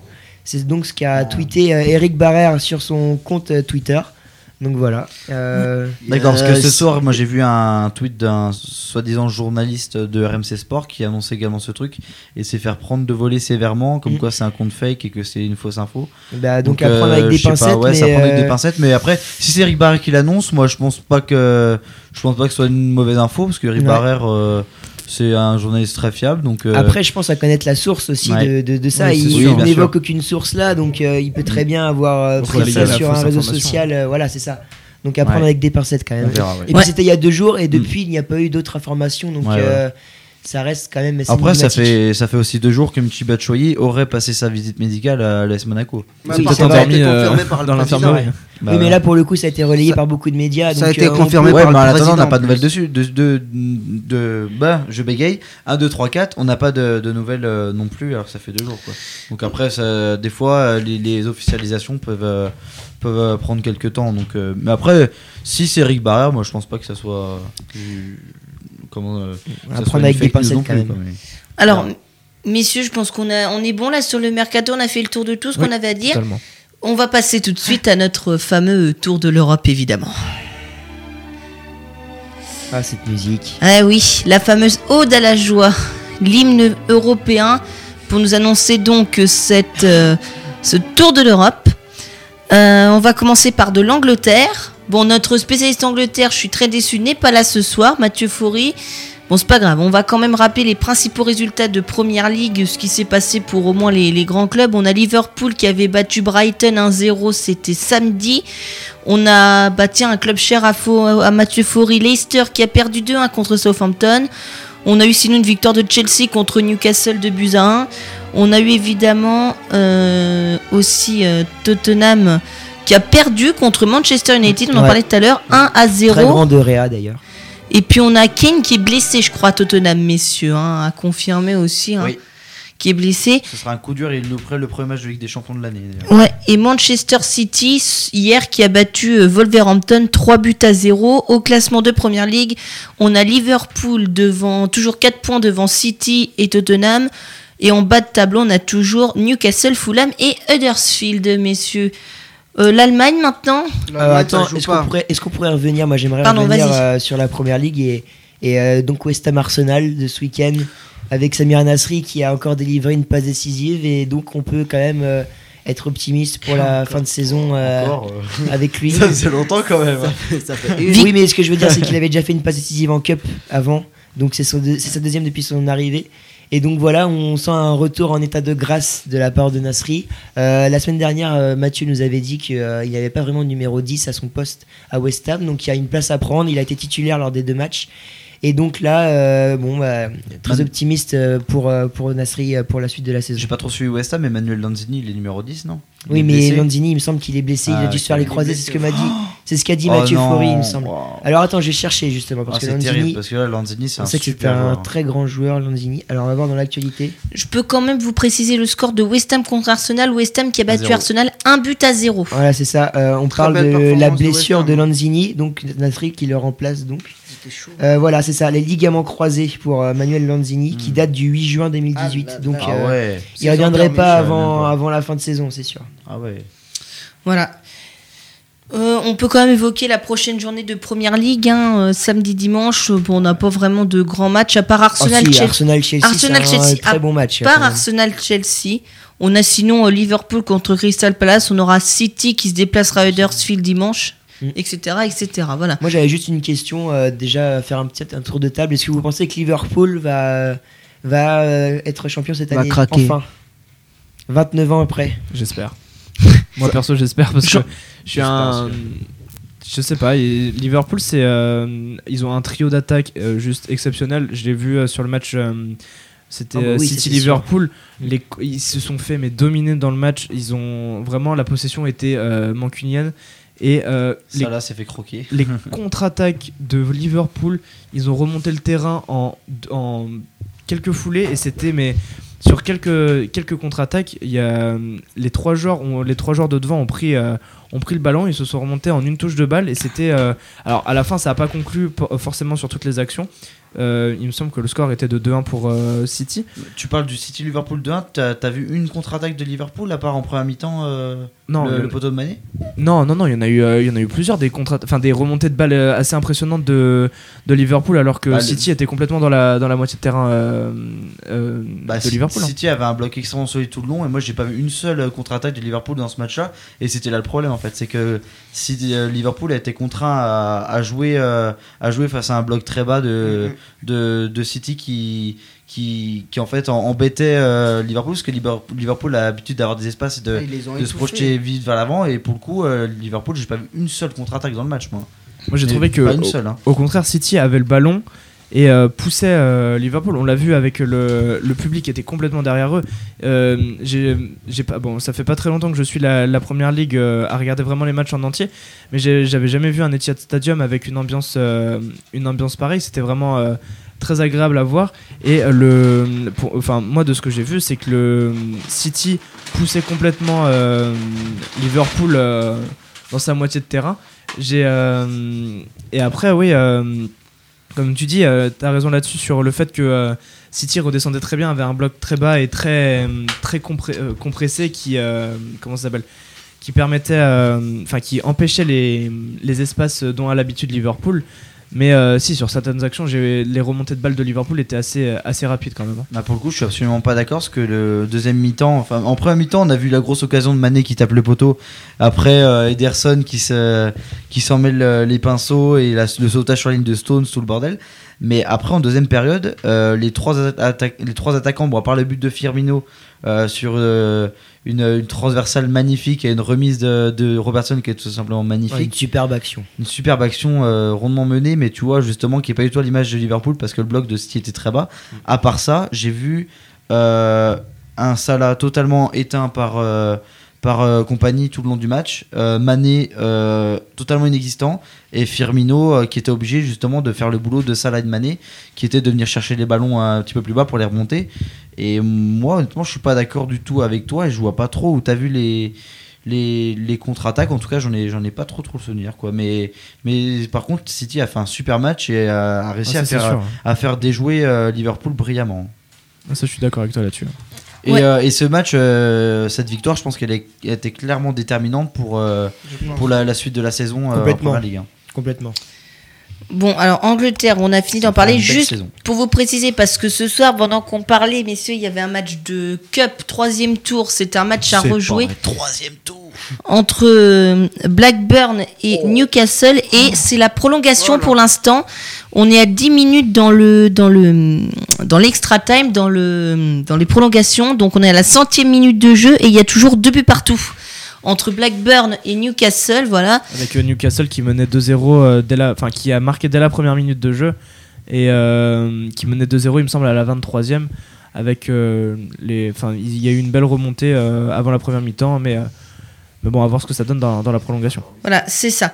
Euh, alors, messieurs, l'Allemagne, on ne va pas trop avoir grand-chose à dire parce qu'il n'y a pas eu de match ce week-end. On va directement passer à l'Italie, messieurs. C'était. L'Italie, ça jouait pas et l'Allemagne, ça jouait pas, Valou. Bah, Si l'Italie, ça ne jouait pas, bah, on passe directement en Espagne. hein, Ils allez. sont, ils sont en vacances. Eh ben, ils étaient en vacances, grand bien leur face. Nous, pas du tout. mais l'Italie ça a pas joué en coupe? Ça a joué en coupe. ça a joué en coupe et Moiskin a reçu des, des cris racistes pendant un match on Encore parler, ça. Encore. Et pas sanctionné, je Bon, ça crois. devient régulier donc. Ouais, mais bon, c'est un terrible fléau parce assez que le- je pense que l'Italie c'est le seul club européen où le racisme est grandissant en fait. Faut C'est qu'il sacré regarde le club, reportage de Olivier Dacour. hein. Ouais, je pense. ouais. Je ne suis Ouais. pas un singe que- qui est un reportage que je n'ai pas encore vu et qu'il faut que je regarde, que je vais sûrement Ouais. regarder ce soir. Alors, Rien m'a ouais. montré des extraits. Regardez bien euh, le, le reportage qui est très intéressant d'ailleurs. Ouais. On, on en a, on, a- on l'a vu donc Olivier Dacour qui a donc, euh, bon pour donner un exemple, pour vous donner un, un petit teasing, pour vous donner envie d'aller voir euh, le reportage, qui a largement parlé de le- le- la Serie A avec pas mal de, de joueurs de couleur qui avaient été pris en grippe et qui avaient reçu des cris de singe à l'époque. On parle de Patrick Vieira, de Mario Balotelli donc, on parle aussi de Blaise Matuidi l'année dernière. Et donc du coup Olivier Dacour qui est un, joueur de couleur aussi, français international euh, d'origine guadeloupéenne, qui a donc euh, rendu visite à un joueur, qui, s- un, un supporter qui s'appelle Alessandro. Alessandro qui est un fasciste euh, ultra de l'Elas Vérone, de, du COP euh, de euh, Curva Sud. Et donc il y a eu une discussion entre eux et c'était assez, euh, assez incroyable les réponses qu'il qu'il lui donnait. Et, donc voilà, c'est un, mal en Italie, le, racisme qui, bat euh, les stades de foot un peu toutes les semaines. Oui, euh, Amaury. Non, non, c'était juste que pour prévenir Viviane de ne pas me spoiler parce que je voulais le regarder ce soir. Oui, mais Ouais, justement, euh, c'était il un a petit toute l'histoire, tu sais. Je Le non, teasing, non, justement, j'avais peur qu'il le fasse, mais il a bien teasé, c'est bien. Voilà. Et donc, si juste peut-être pour l'Italie, messieurs, signaler qu'on va avoir un très beau match entre le Napoli et la Lazio de Rome. Ce sera dimanche soir à 20h30. Et en, en Allemagne, juste parce que j'ai essayé de regarder les matchs qu'il y avait en, en, en Bundesliga euh, pour la reprise, parce que c'est vrai qu'ils n'ont toujours pas repris. On aura donc euh, le Bayern Munich qui se déplace à Offenheim vendredi et euh, Leipzig qui reçoit le Borussia Dortmund. Ce sera samedi soir à 18h30. Voilà. Ça va être sympa, celui ça par contre, Leipzig Dortmund. euh. Et donc pour l'Espagne, messieurs, on va juste avant de parler d'Espagne, je vous signale aussi qu'on avait des huitièmes de finale retour de la Coupe du Roi. Ouais, et- mais Valou, là, je pense qu'il faut, faut qu'on parle Ouais. de l'Espagne et après on fait le quiz parce que je pense que la, la Coupe du Roi. on- Ouais, mais juste pour dire que Valence mène 1-0 contre Riron, point. Voilà. Donc l'Espagne. Euh, donc on a eu des matchs ce week-end. Vous avez regardé un peu? Pas du tout. Alors Pas pas, trop, mais euh, on a vu qu'à travers les scores, il y a quand même eu euh, des détachements euh, en tête du classement euh, ces dernières semaines avec Barcelone et, et les, les, les cadors qui laissaient un peu de points. Là, on sent que Barcelone a remis un coup et a donc pris 5 points d'avance sur Madrid qui est deuxième, l'Atlético, qui a repris 5 points sur Séville qui est troisième et sur le Real Madrid aussi. Donc euh, je pense que d'ici la fin de saison, en fait, euh, une saison qui s'ann- qui s'annonçait haletante ne sera pas si haletante que ça, je pense. Donc euh, c'est un, un peu dommage finalement pour, euh, pour, euh, pour la compétitivité de, de, de comment, du championnat, mais euh, je pense que le Barça euh, vogue encore vers un nouveau titre. C'est ça, donc avec l'Atlético qui avait gagné 1-0 contre Levante, Barcelone 3-0 contre Eibar et le Ouais. Real de Madrid 2-1 contre le Betis Séville. Bon, bon, on a fait le tour de nos avoir, championnats. euh, juste Valo, il va y avoir un beau match quand même euh, ce week-end euh, en Liga avec un Real de Madrid FC Séville. euh, le, troisi- enfin, Ouais, le c'est troisième vrai. qui se déplace chez le Mais quatrième. je veux dire un- dans, un dans, le sens où je pense que la Liga est pas déjà jouée, mais le Barça sent quand même partir pour Oui, la, remporter une nouvelle fois. Et Madrid qui reste quand même assez costaud en deuxième place, qui a déjà pris 5 points sur Séville et le Real. L'Atlético, hein, Oui, Oui, l'Atlético, oui. Précise. Même s'ils ont tendance à lâcher quelques points des fois parce qu'ils n'arrivent pas à marquer, mais euh, je pense quand même que ce sera compliqué de les déloger. Et ben allez, je crois qu'après avoir dit ça, on peut mourir tranquille avec Oula, le oula, quiz. oula, oula.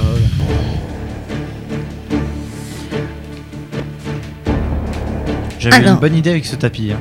Je peux, je peux commencer. Ouais, Tu alors, On, on a, alors on n'a pas le décompte de points, c'est Faury qui l'a, c'est pas grave, est-ce que quelqu'un a un papier et un stylo pour noter des points On peut C'est moi le noter. leader, je crois encore. hein, Pourtant, je viens plus. Non, non, non, c'est Mathieu le leader, je Ah, suis derrière badauds. lui. J'ai marqué mes premiers points la dernière semaine. Et Bah, Max. faut que je Très me rattrape, largement hein. d'ailleurs. Trois premiers points. Ouais, Ah, Faury, si tu nous entends, Faury, si tu nous entends, si tu pas, peux. De... Bon, doit être en train de. Euh, donc voilà, donc euh, le quiz, vous connaissez le principe comme d'habitude. On va devoir répondre à 10 questions, devoir deviner 10 joueurs. C'est Noah qui s'en est 9, j'en ai occupé. 9, Valou. Et bah t'en as 9, c'est pas grave, donc ça fera 8 à 1 point et le dernier on double les points comme d'habitude. Noah, c'est à toi, premier quiz. Merci. Je suis un joueur international Laisse un peu le polonais. tapis, s'il te plaît, Valou. Je suis merde. un joueur international polonais, milieu de terrain. J'ai évolué.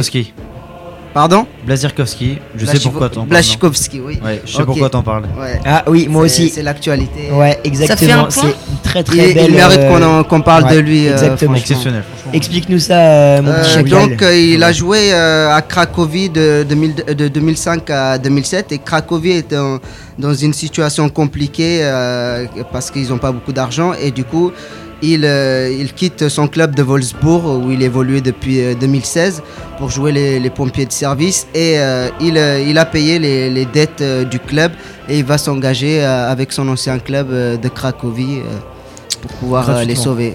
Gratuitement, bien sûr. Gratuitement, il a fait un don de 300 000 Et, euros. ouais, Très fort. pour que le club puisse payer les joueurs. Très beau geste. Donc Blaise Chikowski, ça fait donc un point pour Amaury. Exactement. Alors, deuxième, je suis un jou- euh, j'ai joué à- au FC Tour de mes 5 ans à mes 14 ans avant d'intégrer le pôle espoir de la Berrichonne. Je signe pour les Girondins de Bordeaux en 2013. En 2015, je signe mon, premier contrat pro. Je joue 60 matchs En avec 2015? les- en, 2000 en 2015, oui, je signe mon contrat pro. Gaëtan Je- Laborde Non, je, si- euh, je, je joue 60 matchs avec les Girondins et marque 10 buts. En 2017, Henri je, à- signe à Naples. J'ai été espoir. euh, Adam. Adam C'est moi qui l'ai. Adam dit. Ounas. Oh bordel Dommage, il l'avait, donc ça fait un deuxième Alors point. euh, là, je ne suis pas un joueur. Je suis un club fondé en 1919. Euh, J'ai joué 23 saisons euh, en Ligue 1. Pas Dijon. Je- Je suis.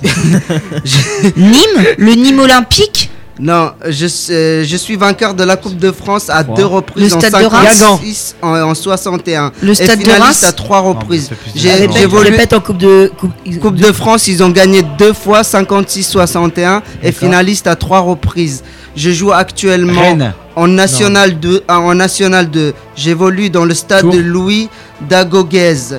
Mes deux couleurs National. historiques sont le rouge et le vert. Je Sedan, suis Sedan. Tout Ah, à oh, fait bordel, bien joué. Bien joué, Bien Valou. joué. Bien joué, Valou. Joli. Le rouge et le vert, il t'a Ah, aidé. bien joué. Oui, c'est le rouge et le vert Ouais, qui m'a moi aidé. aussi aidé. j'y ai pensé. Bien vu. C'est pas, International. c'est pas le stade des Ardennes dans lequel il joue Non, C'est plus, je crois. C'était le cas avant. Louis. Ouais, mais il était Louis tellement gros que maintenant, euh, je pense qu'ils l'ont. Ouais. Plus les thunes pour ça. Sedan en National 2. Eh, J'ai appris que Costil euh, a joué Ouais, euh, exactement, à Sedan. exactement. Je savais pas du tout. On vous rappelle juste que le- la National 2, c'est l'équivalent de la CFA. Voilà. Merci, Merci, Valou. Valou. Merci, voilà. Noah. Quatrième quiz. mais non, mais c'est important de Oui, le c'est dire. important de le dire, oui. C'est. Bah, il est débile, il rigole tout Et que la seul. Ligue 1, t'inquiète pas. Liga Caforama, Ouais, non, qui est la mais Ligue c'est- 1, qui est la division C'est bon. Allez, Inter- attends. international marocain, je suis aujourd- Valou j'ai bashing. aujourd'hui 38 ans et je suis à la retraite. Je Marocain. commence ma car- oui, je Chamak. commence ma carrière à Nancy. J'ai joué pour le Bas. Youssouf Hadji. Punaise, euh, J'allais le dire. Oui, moi aussi, j'allais le dire, elle tient le même point. ça. Ça fait 3 Alors- points pour Momo. hein. Alors putain, dommage que En quatre émissions, je vais gagner le. Dommage le- que quiz. Fori Allez, soit arrête. pas là. Je suis un gardien espagnol pour, euh, connu pour avoir évolué surtout dans le championnat Peprena. anglais. Non, ma carrière commence vraiment quand je signe à Arsenal en 2004. Je reste jusqu'en 2012. Je fais une pige à West Ham où j'ai été prêté en 2011. En 2012, je, je suis transféré à Watford. Je suis... Gomez. Non, Non, Gomez, il est brésilien. Vas-y, alors, un là. gardien espagnol. Putain, Faury Et serait là, il l'aurait Rico trouvé. Non, Il est toujours à Watford. euh, j'ai Toujours à. Watford? aucune idée. Ah bah alors là, Non, il a, il, il a, Non. il a arrêté sa carrière, je crois, oui. Il a Ah, arrêté sa 38 carrière ans, en tu m'as dit. 2018. 38 ans. En 38. 2008. Non, il a pas 38 Et il a ans. fini la question d'avant, Hein 38 ans. À Watford, il a fini. Est-ce qu'il est international? Oh. Est-ce qu'il a été international? Ah, je sais pas du tout.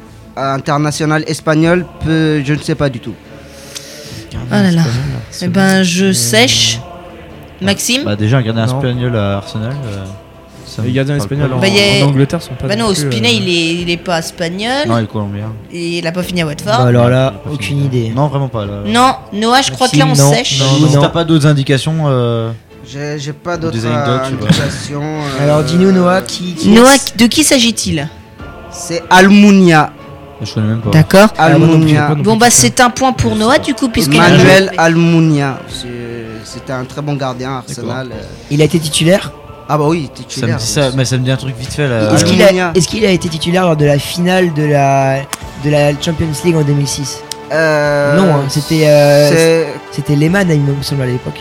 C'est Lehmann? Ouais, c'est peut-être Lehmann en vrai. Et- mais il jouait en première ligue. euh, Attends, je vais te dire combien de matchs il a fait en première ligue. À Arsenal, il a fait 175 matchs quand même. À noter qu'on dirait Tai Taiwo sur l'affiche euh, juste au-dessus. C'est vrai. c'est vrai. C'est assez perturbant à côté de Vincent Cassel. un point pour moi. Je Allez. suis un joueur français qui débute sa carrière en 2010 à Montpellier où je joue 130 matchs. En 2014, je m'engage à Tottenham pour une saison. Ensuite, je Non, Ah non, ensuite je m'engage au PSG en 2015 depuis. Stambouli. de- Oui, tout à fait. Sambouli, c'est pas un attaquant Il a pas dit attaquant. Pas dit Oh, pardon. Oui, t'as dit qu'il a commencé à Montpellier Allez, en 2000. merci. Montpellier, ouais. Pardon, excusez-moi. Mamo. J'ai cru entendre. Mamo. International italien et attaquant polyvalent, je débute ma carrière à la Juventus de Turin en 2006 avec un contrat de 4 ans. De 2007 à 2008, à 2008, je suis prêté à Empoli. En 2012, je signe à Parme. Je reviens à la Juventus de Turin en 2014 avant de quitter la, la vieille dame et m'engage ah pardon et m'engage euh, en 2015 à Toronto où je joue toujours. Salvatore Sirigu. Quoi Guilarella Non. C'est sa nationalité, c'est italien? Ah, Au- c'est un- au il est- Torino. Des Silvestri. Non, non, pas, Tori- pas euh, Torino, à Toronto. À Toronto? Toronto. Un Italien? Oui, un Italien euh, international. Pas Pirlo, Regarde c'est pas comment il me Pirlo. regarde. Je crois qu'il C'est va... Giovanni, un truc comme ça là. Comment il s'appelle? Oh, Ah putain, oui, je vois, je vois comment il s'appelle. Ils l'ont en plus, hein. je l'ai pas moi, mais. euh, pas Dos Santos, mais c'est dans ce style-là. Dos Santos, c'est un Mexicain, chacun. Oui, c'est pas ça.